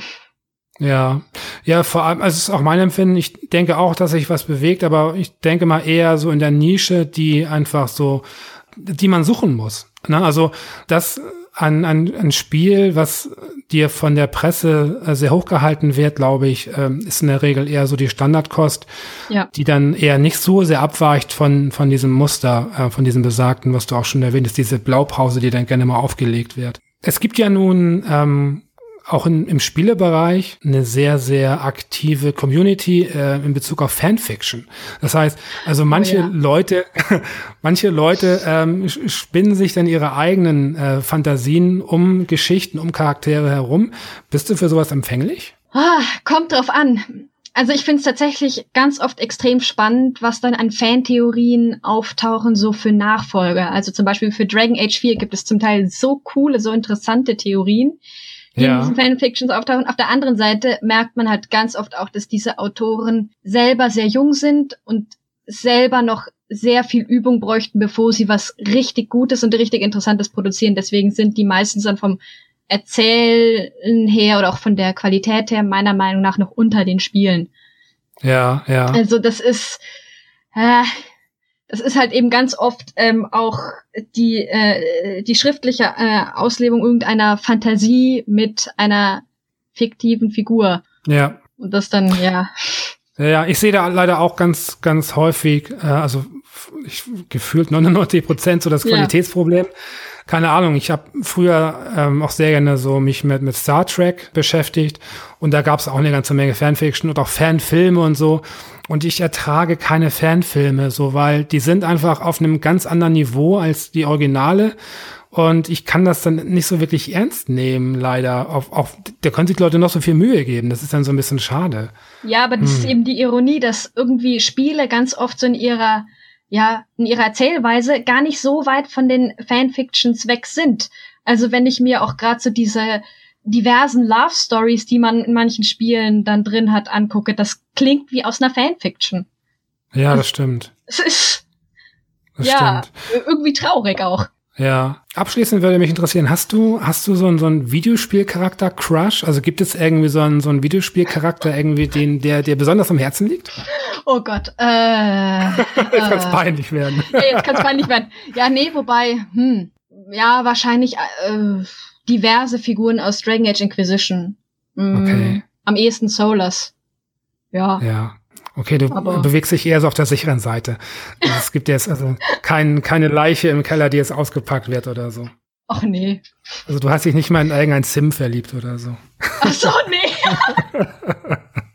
nee, also das tatsächlich okay. nicht. Den du jetzt seit irgendwie seit sechs Jahren irgendwie oh. äh, jeden Tag irgendwie in, deiner, in seiner Wohnung besuchst. Ja, naja gut, schade, hätte ja sein können. Nein, okay. habe ich nicht. Ja. Äh, die Nachricht kam an. Ich äh, denke auch, dass es sehr, sehr ähm, schön wäre, wenn Charaktere einfach feiner gezeichnet wären äh, und ja, einfach die Hintergrundgeschichte einfach nachvollziehbarer wäre, damit man einfach noch tiefer reingezogen wird in die ganze Geschichte. Dementsprechend kann ich das nur so äh, ja unterstreichen. Ja, äh, gibt es irgendwie ein, Spiel, ähm, auf das du dich freust, das jetzt irgendwie demnächst oder irgendwann mal erscheint? Mhm, ähm, Elsinore, glaube ich. Hoffe, ich spreche es jetzt richtig aus. Das ist so ein Time Loop-Dingen, ähm, das Hamlet verarbeitet tatsächlich. Und da spielt man dann als Ophelia, die versuchen muss, ich glaube innerhalb von einer Woche oder so, am besten eigentlich alle Hauptfiguren aus Hamlet lebend durch diese Woche zu bringen und natürlich sterben alle. Natürlich. Oh ja, du bist aber auch sehr, sehr anspruchsvoll, muss ich oh. mal sagen. Meine Güte. Drama. Okay. Ja, dann vielen Dank fürs Mitmachen und dir noch einen schönen Abend. Danke. So, ich spreche jetzt mit Maya. Maya ist 35. Hi. Hi. Maya. so, so ein, ein, gelachtes Hi. Ja, ähm, was hast du für ein Thema mitgebracht? Ich habe ein Thema mitgebracht und zwar, was man über sich lernen kann, wenn man Online-Spiele zockt. Was kann man da lernen? Also, mir ist es nur so äh, kürzlich aufgefallen, deswegen musste ich auch eben lachen, als du gesagt hast, dass ich 35 bin, wie lange mhm. ich ähm, online vor allem Rollenspiele spiele. Und lustigerweise auch mit öfter den gleichen Menschen. Also ein paar kenne ich schon seit, wann kam Sacred 2 raus? Damit habe ich nämlich angefangen, ich glaube zwölf Jahre oder so. Mhm. Und mir ist dann erst so vor kurzem aufgefallen, dass wenn wir uns dann mal wiedersehen, in Anführungsstrichen, also die meisten habe ich auch noch nie wirklich gesehen in diesen zwölf ja. Jahren, dann ist es echt wie so ein Klassentreffen. Dann redet man äh, über Erfahrungen und so weiter und lustigerweise kommen dann auch so Erfahrungen raus, bei denen ich mir so im Nachhinein irgendwie dachte, ach guck mal, da hast du auch irgendwie was, ich sag mal in Anführungsstrichen, fürs Leben gelernt. Ja, ja. Ja gut, das ist naheliegend. Ich meine, letztlich ist es ja egal, in welchem Bereich oder Medium du eine Erfahrung machst. Die Erfahrung bleibt dir ja. Also dementsprechend macht das schon Sinn. Ähm, hast dementsprechend sehr früh angefangen mit, mit Online-Rollenspielen? Also vielleicht sind es bei mir so zwei Sachen. Das eine ist, ich habe damit angefangen, als ich aus der Schule rauskam. Zum Glück erst dann, weil sonst wäre ich wahrscheinlich irgendwie, hätte ich nie ein Abi gehabt. Ja. Weil ich dann irgendwie versuchtet wäre oder so. Und mit dem Studium ging es noch einigermaßen. Und das andere ist, ich habe halt niemanden in meinem wahren Umfeld, also meinem IRL, sag ich jetzt mal, der überhaupt mhm. mal irgendwie Computerspiele gespielt hat. Also für so. mich ist das, was du jetzt gerade zum Beispiel gesagt hast, wieder so eine, so eine Bestätigung, weil ähm, ich die meiste Zeit meines Lebens halt irgendwie so komisch angeguckt wurde. Also es ist wirklich, ich bin so dieses Klischee von dem einsamen Gamer, der sonst niemanden um sich herum hat und ähm, ja. also praktisch, ich will nicht sagen, Doppelleben hört sich jetzt blöd an, aber es war halt wirklich so, dass ich schon froh war, wenn irgendjemand mal an seinem Handy damals äh, Snake gespielt hat oder so. Verstehe. Das heißt, du bist in einem Umfeld aufgewachsen, äh, in dem Gaming eher auch so belächelt wurde, ja? Ja, vor allem, auch wenn sich das auch wieder klischeehaft anhört, aber vor allem bei einer Frau. Ja, okay. Oder bei einem Mädchen damals. Also das war schon, deswegen für mich ist auch so jetzt ähm, seit ich so ein bisschen entdeckt habe, dass es auch Menschen gibt, echt damit aufgewachsen sind, dass die fünf Leute irgendwie bei sich hatten und mit denen dann gezockt haben und die so alt sind wie ich und halt nicht jünger. Ähm, wow, schön, dass es sowas gibt und dass dann auch ähm, sowas gesagt wird wie du jetzt. Es gibt halt eine Erfahrung, die macht man in der virtuellen Welt und in der wahren Welt und es macht eigentlich keinen Unterschied, wo man sie macht. Das ist sowas, ja das würde mir halt im wahren Leben, hat mir das nie jemand gesagt oder würde da nie auf die Idee kommen. Also ich bin dann eher so, man verheimlicht das dann auch irgendwie ein bisschen, das ist auch ein bisschen doof oder vielleicht nicht verheimlichen, aber man hat halt einfach keinen, man kann halt einfach mit niemandem darüber reden sozusagen. Also es ist halt einfach ein Thema, was einen irgendwie beschäftigt, aber sobald man im wahren Leben ist, redet man halt nicht darüber. Ja. Ja, ich, ich habe inzwischen gelernt, damit sehr, sehr pragmatisch umzugehen. Auf einem anderen Gebiet, zum Beispiel ist es recht ähnlich. Äh, ich habe in letzter Zeit immer wieder mitbekommen, so, ja, irgendwie, äh, so und so haben sich bei Tinder kennengelernt und die sind jetzt richtig hart verliebt und so und und dann so dieses Klischee und dann, ach, und die wollten es aber verheimlichen und so. Mhm. Und ich denke mir, das ist so, fuck it. Ich meine, das ist doch scheißegal, wo du dich kennengelernt hast. Ob das jetzt die Supermarktkasse ist, ob das irgendwie eine, eine Kreuzfahrt ist oder ob das bei Tinder ist, ist doch scheißegal. Wenn du halt irgendwie eine Person triffst, ähm, auf welcher Ebene auch immer, so und irgendwie ähm, kribbelt das, dann, dann ist es doch egal. Wenn daraus sich irgendwie was Schönes entwickelt, dann ist doch der Ursprung völlig egal. Ähm, und das denke ich letztlich auch bei den Spielen. Also wenn du halt sagst, dass ähm, natürlich durch, durch das Spielen der, der Online-Games irgendwie ähm, du auch fürs Leben gelernt hast, na klar, ich meine, was du da lernst, ist halt einfach Kommunikation. So. Und Kommunikation ist einfach so fast das Wichtigste im, im Alltag. Äh, und wenn du lernst beim Spielen einfach ähm, dich mit Leuten zu unterhalten. Du lernst dann auch auf so eine gewisse Art Empathie. Also du musst dann auch mal so ein bisschen zwischen den Zeilen lesen mhm. oder eben auch zwischen den Zeilen hören, wenn, wenn du halt im Teamspeak bist. Du musst halt deeskalieren, wenn es Streit gibt und so oh, weiter. Ja. Und das sind ja alles Dinge, die dir im Alltag dann auch helfen. Klar, ähm, so, so gesehen kann ich das vollkommen verstehen. Ähm, gibt es irgendwie so, so ein, zwei konkrete Sachen, äh, von denen du denkst, dass sie dir ähm, im Nachhinein auch wirklich geholfen haben, so im Leben, im Alltag? Ja, oder sagen wir mal, wo ich mir denke, das war vielleicht gar nicht so doof, dass du das so, dass du das erlebt hast, weil dir das im warmen Leben auch nicht passieren könnte. Also ja. ich habe mich auch mit einer, mit jemandem, mit dem ich äh, lange Jahre gespielt habe, auch halt, wie gesagt, wieder getroffen. Und da sind wir auch, glaube ich, zu einer Situation gekommen, oder ich habe mich dann daran erinnert, es gibt ja immer bei Gilden und, und Clans und so ein Kommen und Gehen und manche bleiben halt. Und ich habe mich nur erinnert, dass wir eine Situation hatten, da wollten wir aus unserer Gilde halt jemanden rauswerfen, weil der sich irgendwie rassistisch geäußert hat wegen irgendwas oder es war irgendwas ähm, was man nicht so gleich erkannt hat, weil es ist irgendeine Pool-Szene. Ich habe keine Ahnung, ich kenne mich mit sowas nicht aus. Also ja. irgendwas war, was halt auch schon so ein Geschmäckle hatte und wir haben darüber geredet, weil ich da noch zu diesem Orga-Teil gehörte, was wir da machen, ob wir dem irgendwie die Möglichkeit geben wollen, noch irgendwas dazu zu sagen, ob er irgendwie nur Blödsinn geschwafelt hat. Und irgendwann hat dann einer von den anderen gesagt, ja, ihr seid ja lustig, den anderen äh, wolltet ihr nicht rausschmeißen und der ist der größte Nazi, den ich kenne.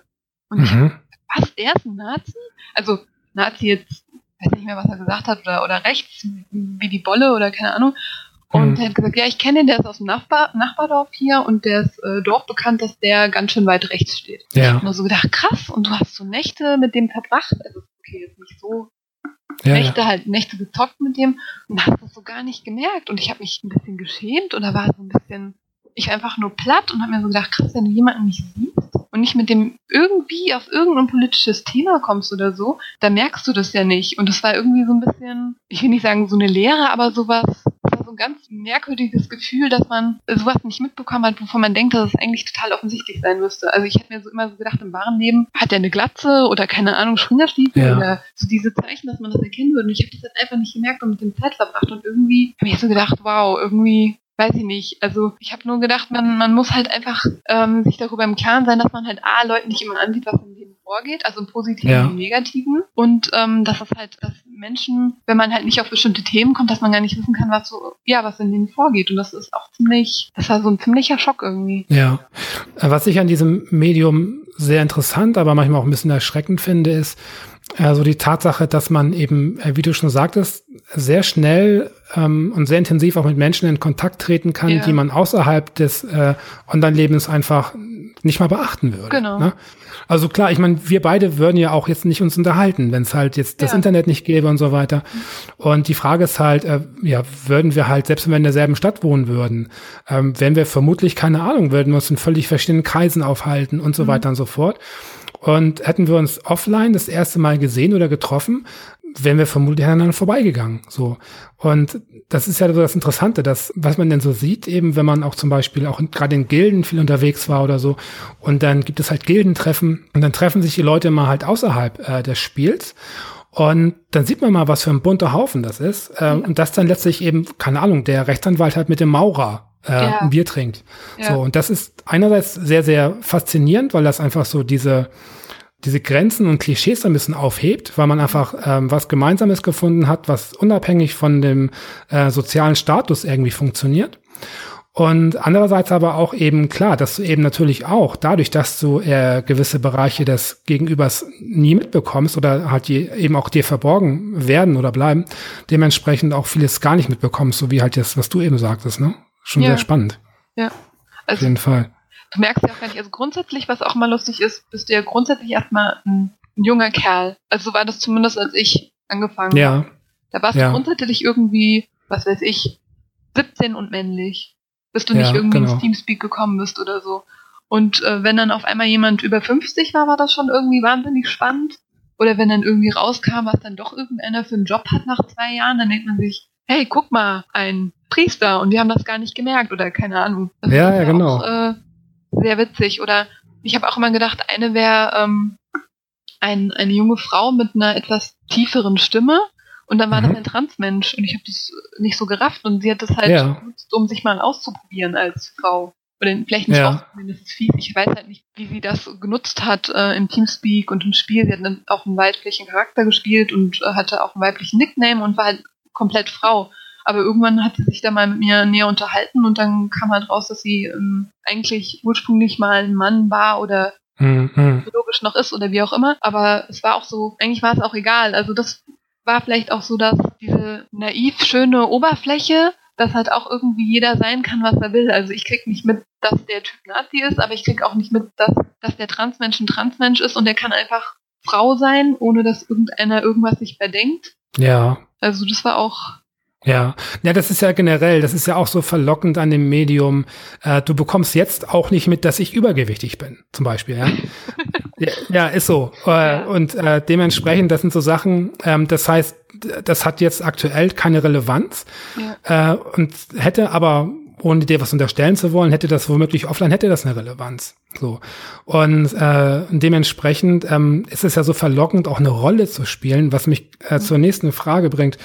Ähm, hast du das Gefühl, ähm, dass du auch im Rollenspiel und im Teamspeak und so, bist du authentisch oder, äh, oder gerätst du auch in so eine Rolle, die du spielst? Also ich weiß halt nicht, ob wenn niemand mich sehr gut kennen würde und mit mir zocken würde, ob er dann sagen würde, oh, du bist aber ganz anders. Aber ich glaube, ich, ich bin so. Also ich glaube, ich kann das gar nicht, weil ich versuche auch immer mal wieder bei einem neuen Spiel irgendwie einen ganz garstigen Schurken zu spielen.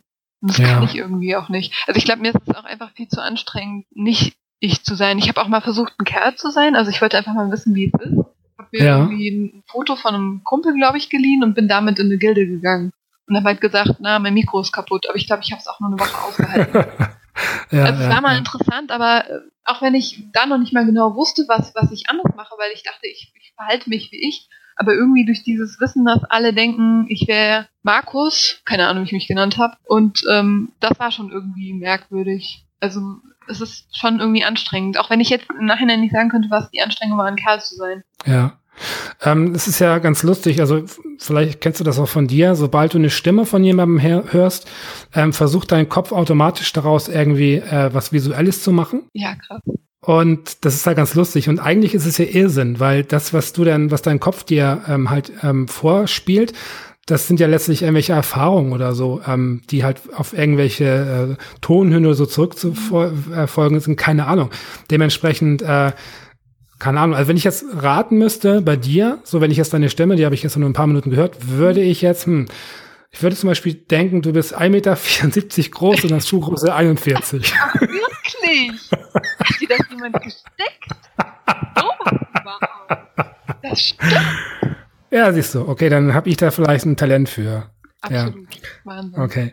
Ähm, Wenn es darum geht, jetzt authentischen Rolle spielen und so, bevor ich da eine eigene Anekdote noch zu bringen, hast du dich online mal verliebt oder verknallt? Ja. In einem Rollenspiel? Also meinst du jetzt schon in einem Menschen, nicht in der Figur, oder? Ja, schon. Also die Figur wurde natürlich von den Menschen gespielt und du hast ja. mit der Person natürlich dich unterhalten in dem Spiel und irgendwann auch außerhalb des Spiels. Aber es ging ja im Spiel los. Und da, da hast du auch deine Erfahrung gemacht. Ja, ich glaube, es ist halt auch ziemlich, wie manche vielleicht äh, so Liebesromane lesen würden oder so. Weißt du, dass ja. man wirklich so verknallt ist unbedingt zwingend, aber dass man so ähm, einfach sich freut, wenn irgendjemand ins TS kommt. Man findet die Stimme vielleicht auch ganz äh, angenehm. Und so würde ich das dann eher sagen, okay, klar, vielleicht auch mal mehr. Ich meine, ich war da zwölf Jahre, Mhm. Klar, aber äh, so grundsätzlich würde ich sagen, dass es bestimmt den meisten irgendwie mal irgendwie so gegangen ist, dass man einfach, man hat diese, diese Spielfigur, okay, bei WoW sind die jetzt vielleicht nicht so die Traumtypen, aber man hat ja dann so ein, man kommt ja nicht weg davon. Entweder hat, sieht man die Figur oder man fängt an, irgendwie sich irgendwas vorzustellen und zwangsläufig muss es einem ja gefallen. Und das ja, ist auch irgendwas, ja, genau. ich denke mal, man füllt auch diese Lücken aus. Also mir ist es ja, krass aufgefallen, als ich da mal jemanden bei einem Gillentreffen die Leute dann wirklich getroffen habe, wie viele Lücken man ausfüllt. Also ja. wenn du jetzt jemand bist, der, keine Ahnung, jeder hat ja irgendwas, worauf achtet, die Nase, den Mund, keine Ahnung was, aber wie du einfach dieses, diese, die Nase, den Mund dir so ausdenkst oder, oder ich weiß nicht, unterbewusst und, und die Bewegungen von jemandem, also wie wichtig auch äh, das ist, jemanden sich bewegen zu sehen. Das merkt man dann ja. erst, wenn man die Person dann wirklich sieht. Also egal jetzt, abgesehen jetzt von dem, ob man ähm, die Person anziehen findet oder nicht, aber Leute, die man sonst so ganz nett fand und man sieht die dann und denkt sich dann so, ja, du bist immer noch ein netter oder nette, aber irgendwas ist jetzt komisch, so als würde man so ein, so ein doppelbelichtetes Bild sehen oder so. Ich kann das nicht, weil die ja. Bewegung dann einfach irgendwie einen abschrecken. Oder vielleicht ist ja. das auch ein Tick von mir, keine Ahnung. Aber es geht natürlich also, auch in die andere Richtung, dass man so positiv überrascht ist und so denkt, ach guck mal, ich habe gedacht, du wärst, was weiß ich, äh, 1,80 groß, super dürr, dunkelhaarig, aber es ist genau das Gegenteil, aber es ist äh, irgendwie eine positive Überraschung, weil man das Gesamtpaket dann so passt, weil das halt einfach, ist ja auch logisch. Also der Mensch ist ja, also das äh, ist ja ein fertiger Mensch. Also wie soll ich das denn sagen? Also der Mund passt dann halt zu den Augen, weil er ja der echte Mensch ist. Ja, weißt du, was ja. ich meine? Ich kann das irgendwie ganz schwierig erklären, weil ich habe gerade so eine konkrete Erinnerung im, in, äh, im Kopf, dass ich jemanden dann getroffen habe und mir gedacht habe, ja, das passt eigentlich viel besser zu der Stimme, als das, was ich mir so gedacht habe. okay. Ähm, also wurdest du ähm, sowohl positiv als auch negativ überrascht schon? Ich finde das irgendwie, das hört sich jetzt so ein bisschen gemein an irgendwie. Also ich will das auch so gar nicht so werten irgendwie sagen, sondern eher so nach dem Motto, habe ich richtig geraten. Also es ist ja egal, ob jemand blond oder, oder schwarzhaarig ja. oder gelbhaarig ist, aber einfach nur, so wie du jetzt meine Größe und meine Schuhgröße erraten konntest, habe ich dann natürlich auch versucht, ähm, mir so zusammenzureimen, wie jemand aussieht. Also man macht das ja auch automatisch, wenn man mit jemandem spricht, vor allem wenn man dann stundenlang irgendwie in Raids hängt oder so. Dann ja, das ist klar. irgendwie an. Und ich war dann ja. einfach nur, sagen wir, positiv überrascht, wenn ich gut getroffen habe oder wie in dem Fall, wo ich mir dachte, naja, das passt viel besser zu der Stimme, als das, was ich gedacht habe. Und dann halt nur negativ überrascht, wenn es halt sowas war wie, die Bewegungen sind mir unsympathisch, auch wenn sich das blöd anhört, aber wenn du halt immer nur die Stimme hattest und du ja. dann auch so teilweise so Witzchen nicht mitkriegst. Also ja, ja. ich krieg ja nur gefiltert was. Ich krieg ja nur das, was man mir in Teamspeak oder sonst wie sagt. Und ich krieg diese diese Witzchen am Rande nicht mit. Also ich stelle mir jetzt gerade so eine Unterhaltung vor und dann unterhalten sich drei und der eine macht immer so Witze nebenbei und die würde ich ja im Teamspeak nicht unbedingt mitkriegen, weil das ja was ist, was gefiltert ist. Oder wenn ja, auf jeden Fall rülpsen würde, das würde ich auch nicht mitkriegen, weil der sich ja muten könnte. Ja. ja, es gibt ja generell so viele Faktoren, die dazu beitragen, jemanden zu mögen oder nicht mögen. Äh, Gestiken, Bewegung, Geruch, äh, keine Ahnung, mhm. Klamottenstil. Da ist ja so viel, was damit einfließt letztlich, ja. ne, was du halt im, im Online-Bereich überhaupt nicht mitbekommst. Ja. Und da wird ja. es dir halt bewusst, finde ich. Also das war auch echt so ein, man weiß es immer, Ding. ich weiß es eigentlich, ich habe es schon tausendmal irgendwie wahrgenommen oder keine Ahnung. Aber wenn du jemanden jahrelang nur als Stimme kanntest, dann gehst du auf ein Gildentreffen und dann wird dir das erstmal bewusst, krass, was das ausmachen kann, wenn jemand quer riecht, sag ich jetzt mal. Ja. Oder sonst was. Und es ist eigentlich nur eine Kleinigkeit und irgendwie, weiß nicht, fragt man sich dann auch selber, bist du echt so oberflächlich? Du bist doch so gut in den Welt mit dem ausgekommen und jetzt findest du den so ein bisschen doof, weil der oder sie, ich sag immer der, weil meistens waren es halt Kerle, also ja. bei uns in der Gilde waren es am Ende dann drei oder vier Frauen, wurden dann auch später mehr, aber am Anfang waren es vielleicht zwei oder drei, deswegen bin ich immer bei dem der oder er. Ja, ja klar. Ich meine, das Ding ist natürlich gerade in so einem Spielekosmos ähm, ist ja das Themengebiet auch so ein bisschen eingeschränkt. Ja. So, ich meine, klar, du kannst dir natürlich ja auch, äh, während du irgendwie äh, 20 Bärenfälle irgendwie besorgst, dich, ähm, dich auch über Politik unterhalten oder so. Aber letztlich ähm, ist man ja doch sehr fixiert auf das Spiel und hinzu kommt natürlich, dass man auch, also meine Erfahrung ist es auf jeden Fall auch so ein bisschen so diesen Charakter lebt. So, ich persönlich war zum Beispiel ähm, halt bei World of Warcraft so ein ganz mystischer Hexenmeister. Also so ähm, mit Kapuze und halt so eher so der der ähm, Einzelgänger, der auch die ganze Zeit irgendwie bis Level 60 nicht in der Gilde war. Echt? Und ja, ja. Ähm, und habe das auch so ein bisschen gespielt. Also ich war so ein bisschen im Spiel der Unnahbare. Das war eine Rolle, die mir super gut gefallen hat. Und trotzdem habe ich mich in äh, Polygonunterwäsche mit einer Elfin am Strand irgendwie äh, ja, ähm, erfreut. Was im Nachhinein ein sehr bestehendes Erlebnis war. okay. ja. Ich habe schon gehört, ja. dass es sowas geben soll. Hm? Ja. Ach, herrje. Oh Gott, oh Gott, oh Gott. Ach. Naja, gut, lassen wir das. Ähm, spielst du noch aktiv World of Warcraft? Also aktiv ist in dem Zusammenhang, würde ich mal sagen, nein. Also ich spiele schon. Das ist, glaube ich, auch das einzige Spiel, was ich zurzeit irgendwie spielen kann, weil es mittlerweile schon sowas hat wie, was weiß ich, den Zen-Garten pflegen. Also es entspannt mich ja. total. Aber äh, früher habe ich ja geradet. Also mhm bei mir ist es halt so eine Sache, ich, ich würde halt nie von mir sagen, dass ich wirklich was konnte, obwohl mir das äh, im Gildenumfeld schon gesagt wurde, doch, du bist ein sehr guter Heiler in, in der Raid-Gruppe. Ja. Aber ich wusste zum Beispiel nie, wie die ganzen Bosse heißen. Ich wusste nur der, der brennt. Da musste ich dann rennen und die Leute äh, entzaubern. Aber keine Ahnung, ja. wer heißt. Und ich hatte dann immer, ich will nicht sagen einen Betreuer, aber da war dann halt immer dabei, da habe ich gesagt, jetzt kommt der Typ, der brennt. Ja, genau. Ah, okay, dann weiß ich, was ich machen muss. Und ich habe einfach, ich habe einfach nicht so den Kopf gehabt, mir so den Kram oder wie viel Mana-Regeneration auf wie viel äh, Intelligenz kommt, oder ist wahrscheinlich ganz falsch, was ich jetzt sage. Ich wusste halt so, was ich machen muss, wo ich hin muss, aber ich konnte dir jetzt nicht irgendwie alles so super genau aufdröseln. Also ja. so war ich ja nie.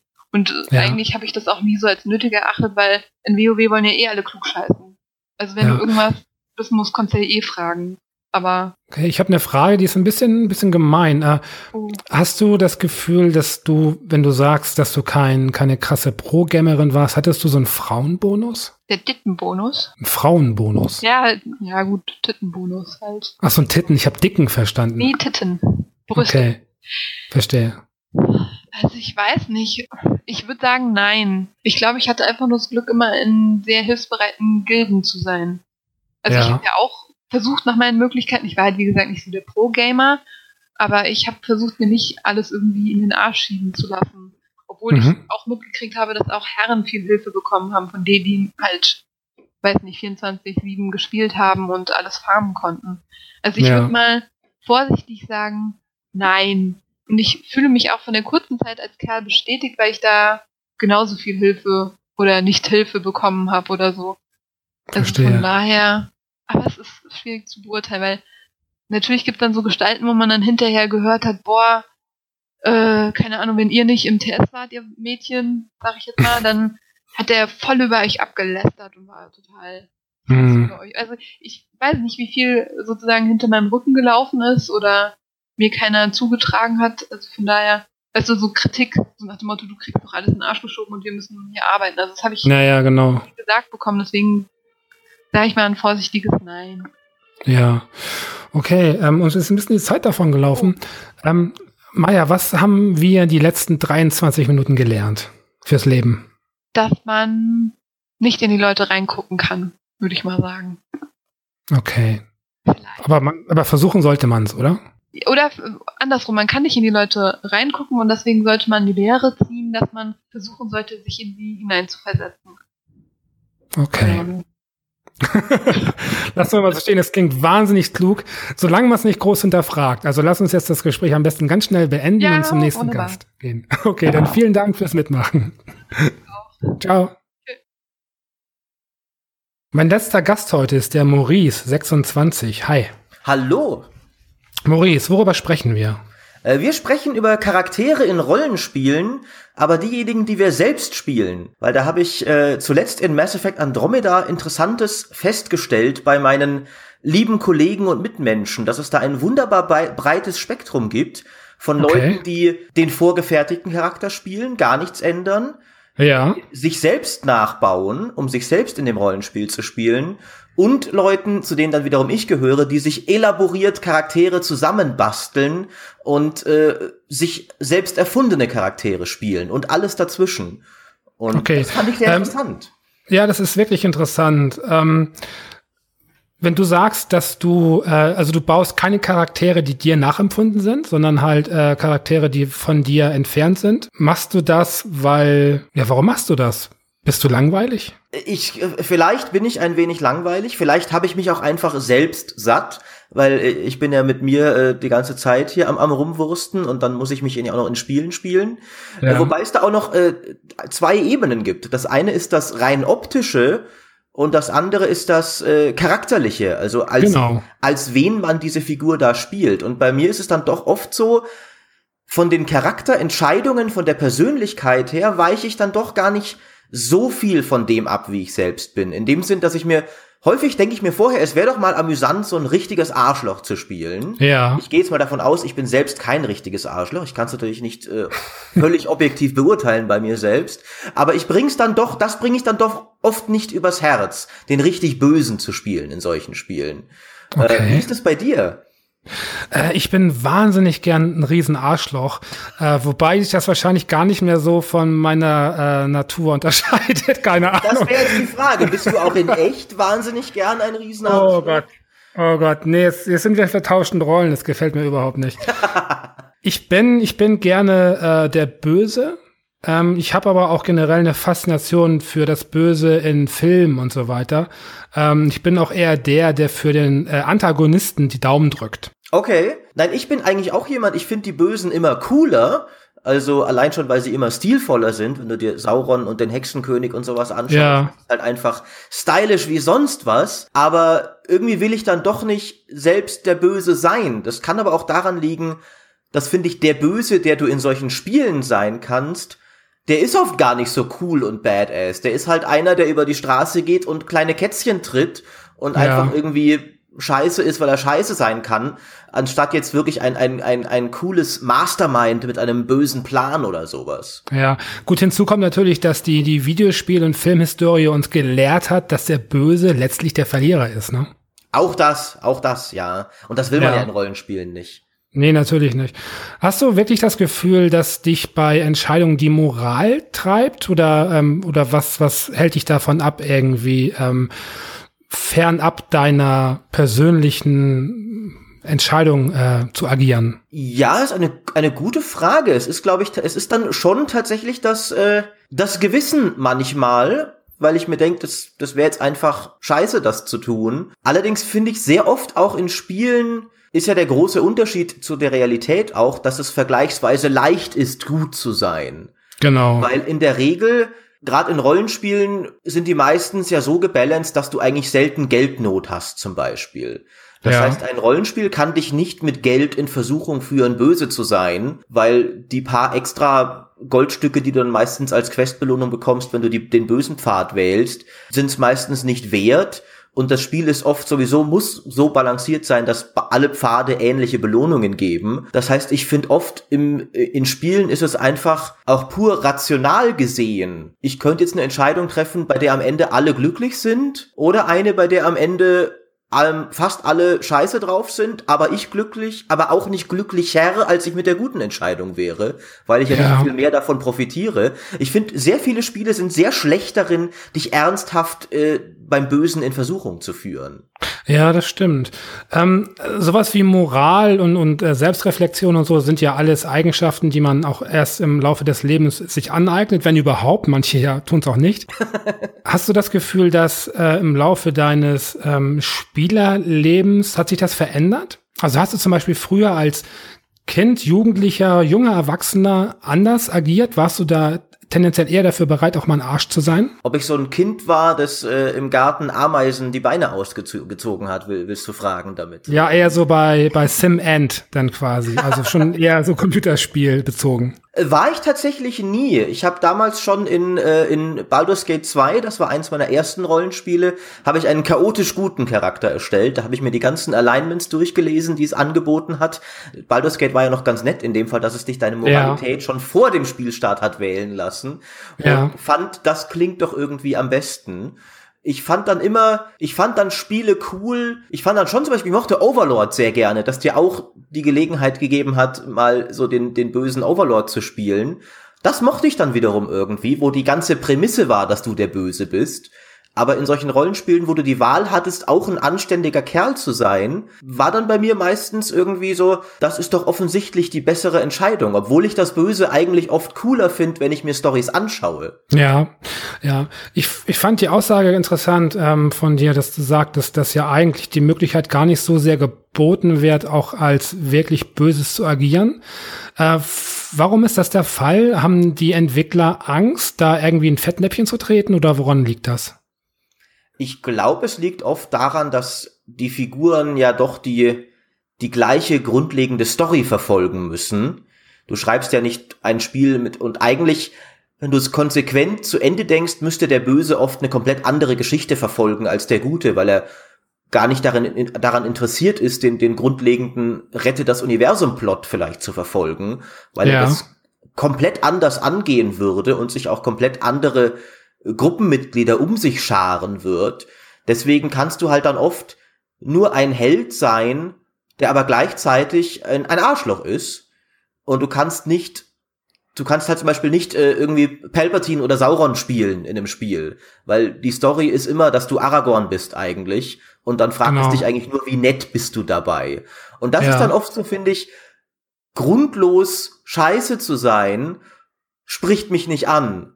Wirklich in eine komplexe böse Rolle schlüpfen zu können, das fände ich deutlich interessanter. Deswegen mochte ich Tyranny sehr gerne, ja, wo ja. einfach die Grundprämisse die andere ist. Da ist die Basisstory die des eher Bösen und es ist eher so, dass die, dass das Spiel sich ein bisschen verbiegen muss dafür, dass du auch der Held sein kannst und einer von den vier Pfaden ist dann der Held.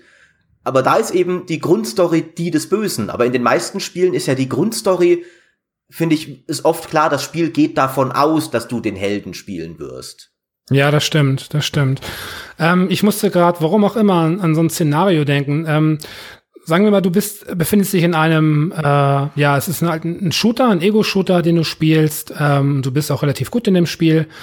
Und es gibt äh, eine Szene, in der du irgendwie ein sehr besonderes Extra bekommst, wenn du halt, keine Ahnung, ein Kind erschießt. Wäre das äh, so, so eine Szene, in der du über deinen Schatten springst äh, und allein schon zu erfahren, was dann passiert, das Kind erschießen oder könntest du das nicht? Das ist eine sehr gute Frage. Ich überlege gerade, ich würde, glaube ich, erstmal prinzipiell davon ausgehen, dass ich irgendwie auf andere Weise, wenn ich das nicht mache, ein ähnliches oder gleichwertiges Extra bestimmt noch irgendwo kriegen kann. Ja. Weil das in den meisten Spielen so ist. Deswegen würde ich das dann, glaube ich, in dem Fall nicht machen. Also, wie gesagt, die Versuchung müsste halt sehr stark sein. Dann könnte ich mir schon vorstellen, dass ich das mal ausprobieren würde, um zu schauen, was passiert.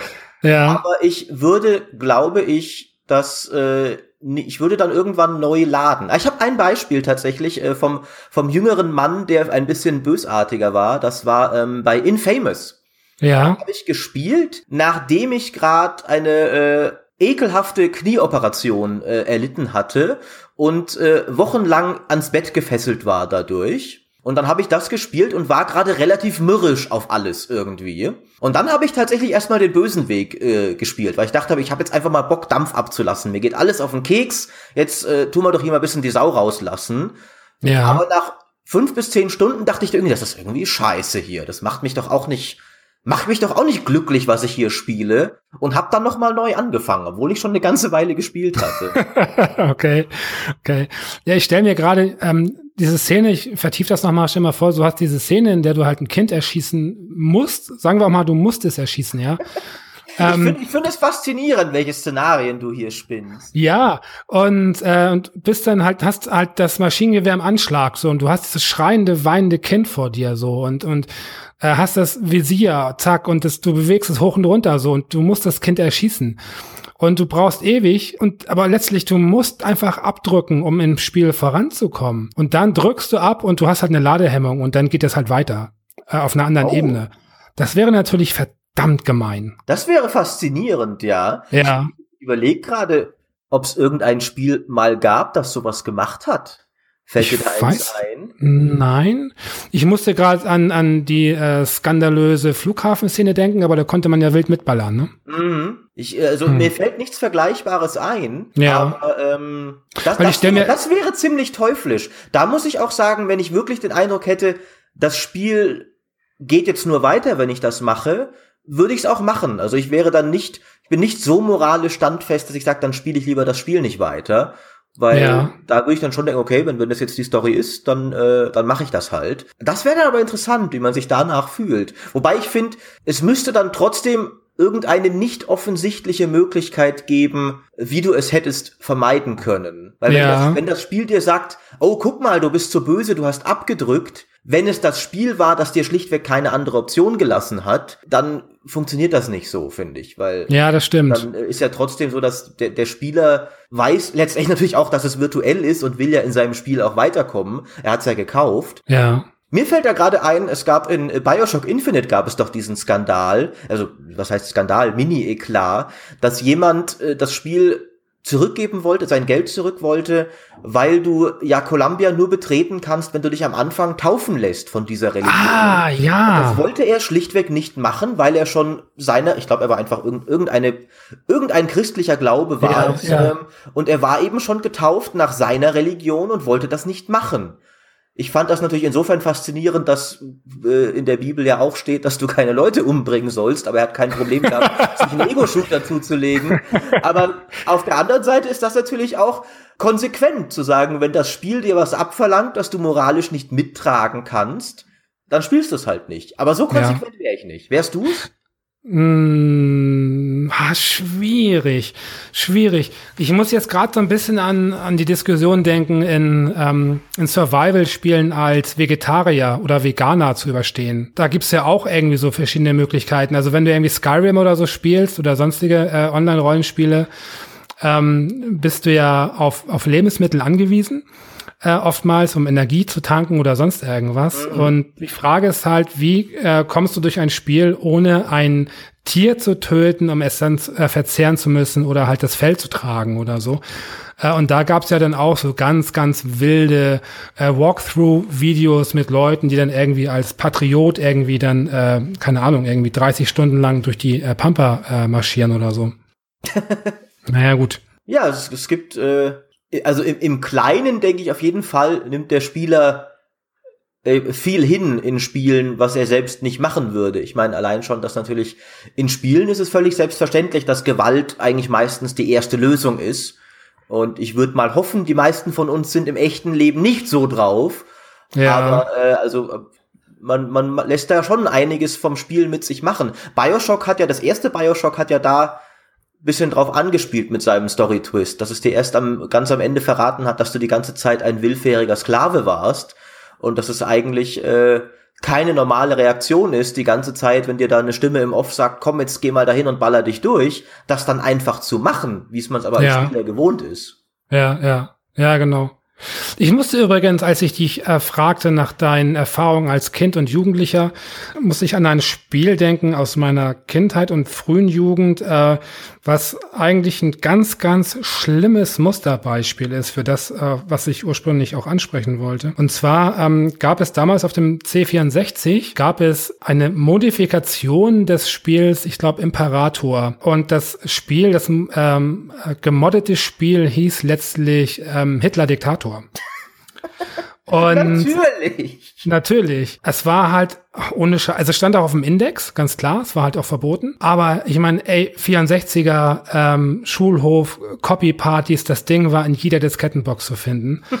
Und das Ding ist halt so, ähm, du spielst dann irgendwie mit deinen 13-jährigen Kumpels Hitler Diktator auf dem C64 und feierst halt irgendwie ab, dass du so und so viel Juden halt vergast hast, ist halt eine extrem krasse Nummer. Das kann man natürlich ähm, einem Kind nicht so übel nehmen vielleicht, wenn du das irgendwie als Erwachsener machst, wenn du halt reflektierter bist und einfach die ganze Dramatik dahinter mehr fassen, mehr verstehen kannst, ist es übler.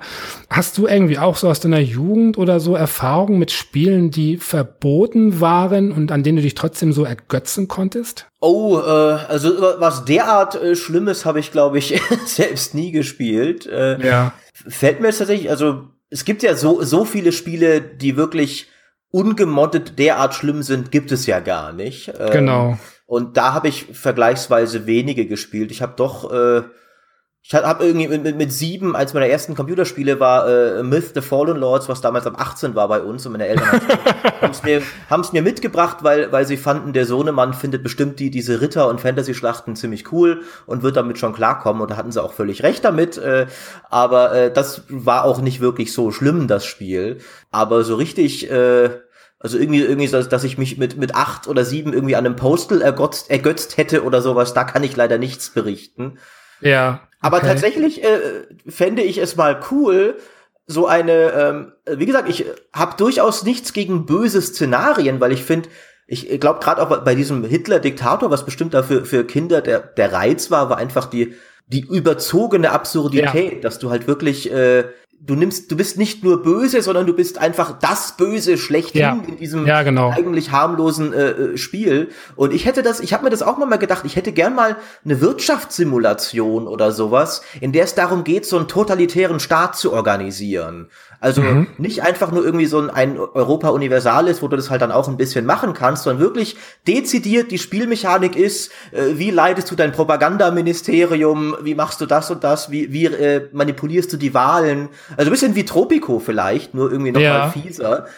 Sowas fände ich schon cool irgendwie, wenn wenn sie halt das Böse erstens zum, zum Kern des Spiels machen und zweitens dann auch die interessanten Besonderheiten, die diese sonderbare Sichtweise ergibt, in interessante Spielmechaniken verwandeln.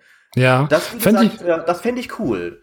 Das fände ich auch sehr cool und sehr spannend, aber ich kann mir vorstellen, also wenn überhaupt, dann wäre sowas wahrscheinlich eher äh, aus dem Indie-Sektor zu erwarten, ähm, weil ich denke, dass irgendwie größere Publisher Angst hätten, ja, auf schlechte Presse, negative Presse oder so. Ich bin nicht ganz sicher, inwiefern die sowas überhaupt äh, machen würden. Hm, schwierig. Auf jeden Fall. Also ich, und ich, ich glaube auch dazu kommt, dass das auch nicht Mainstream wäre. Also auch von der von der Anziehungskraft her.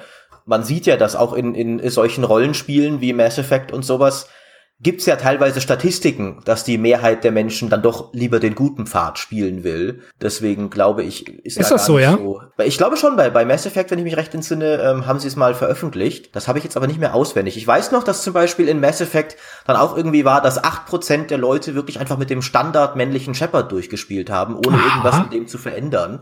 Okay. Äh, das war auch so eine der Sachen, die mich drauf ge gebracht hat, heute eben über Charaktere reden zu wollen, die man spielt. Wir haben jetzt mehr über das Moralische geredet, was ja auch die, die, interessantere Ecke vielleicht ist. Aber eben auch die Tatsache, was du da eigentlich für eine Figur spielst, kann oft interessant sein, finde ich. Ja. Aber ich glaube eben, also auch so Sachen wie, wie Overlord und Dungeon Keeper und so, das gab's ja schon oft. Aber beide Serien, die heute nicht mehr fortgeführt werden. Kultklassiker durchaus, aber nicht AAA-Blockbuster-Erfolge. Ja, ja, das stimmt. Äh, abschließend würde mich was interessieren, und zwar, ähm, kennst du auch wahrscheinlich den Film Täglich grüßt das Murmeltier. Ja. Und äh, nehmen wir mal an, das äh, betrifft dich, aber dich als Charakter in einem Videospiel. Das heißt, du würdest in einem Videospiel ähm, einen und denselben Tag immer wieder erleben. Ähm, was wäre das für ein Charakter in welchem Spiel? Äh, also wie ich mich dann verhalten würde, meinst du? Oder? Nein, was, ähm, also du wärst quasi übertragen in das Spiel. Du bist, du spielst es nicht, sondern du bist im Spiel die Person. So, gute Frage. Ich glaube, ich glaube, da würde ich mich doch dann zu einigen Absurditäten hinreißen lassen, sobald ich hinreichend sicher etabliert hätte, dass es sich tatsächlich wiederholen wird. Bei mich würde da immer die Ungewissheit stören, dass dann irgendwann, äh, gerade wenn ich dann mal irgendwie den Ladendiebstahl begehe oder was weiß ich, dass das dann ja. der Tag ist, der dann so hängen bleibt und sich nicht wiederholt. und dann ja. stecke ich damit fest. Das wäre mein großes Problem mit sowas. Ja, das aber stimmt. aber äh, gerade in dem Spiel könntest du ja auch gut etablieren, dass du irgendwann einigermaßen die Spielmechanik einschätzen kannst und weißt, dass es sich wiederholen wird. Und ja. ich glaube, ich glaube, da würde ich dann doch vielleicht mich ein wenig, äh, ein wenig verführen lassen. Einfach äh, mit dem Wissen, dass es ungeschehen gemacht, gemacht werden wird, einfach mal ein bisschen auszuprobieren. Ja, und konkretes Spiel, in welcher Spielwelt wärst du dann unterwegs? In welcher ich sein wollen würde, meinst du? Ja. Äh, oh, sehr gute Frage. Es gibt ja, es gibt eigentlich wenig Spielwelten, die wirklich so schön sind, dass man da unbedingt drin bleiben will. Es gibt also ich habe schon was. Du hast schon was? Ich habe schon was, ja. Dann sag doch erstmal du deins, werd ich noch überlege. Also ganz spontan äh, würde ich ähm, Vice City nehmen. Vice City, warum? GTA Vice City, weil ich die 80er mag von der Musik her.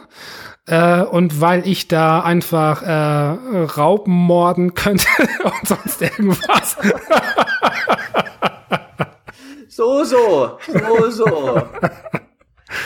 Maurice, ich, in welchem Spiel bist du glaube, unterwegs? Ich glaube, bei mir wäre es tatsächlich eher ein, äh, ein Strategiespiel vielleicht, ein Total War oder sowas, oh, okay. in, dem ich mich, äh, in dem ich mich als Herrscher austoben könnte und mehrfach sehen kann, was verschiedene Entscheidungen bewirken, bevor ich äh, mich vielleicht endgültig festlegen muss und so immer immer der perfekte Herrscher sein könnte, weil ich schon genau ausprobiert habe, was passiert, wenn ich äh, wenn ich dem Nachbarn den Krieg erkläre, was passiert, wenn ich äh, die Steuern erhöhe und so weiter und so fort und äh, völlig entspannt vor mich hin regieren könnte, ohne langfristige Konsequenzen befürchten zu müssen. Das ist sehr interessant.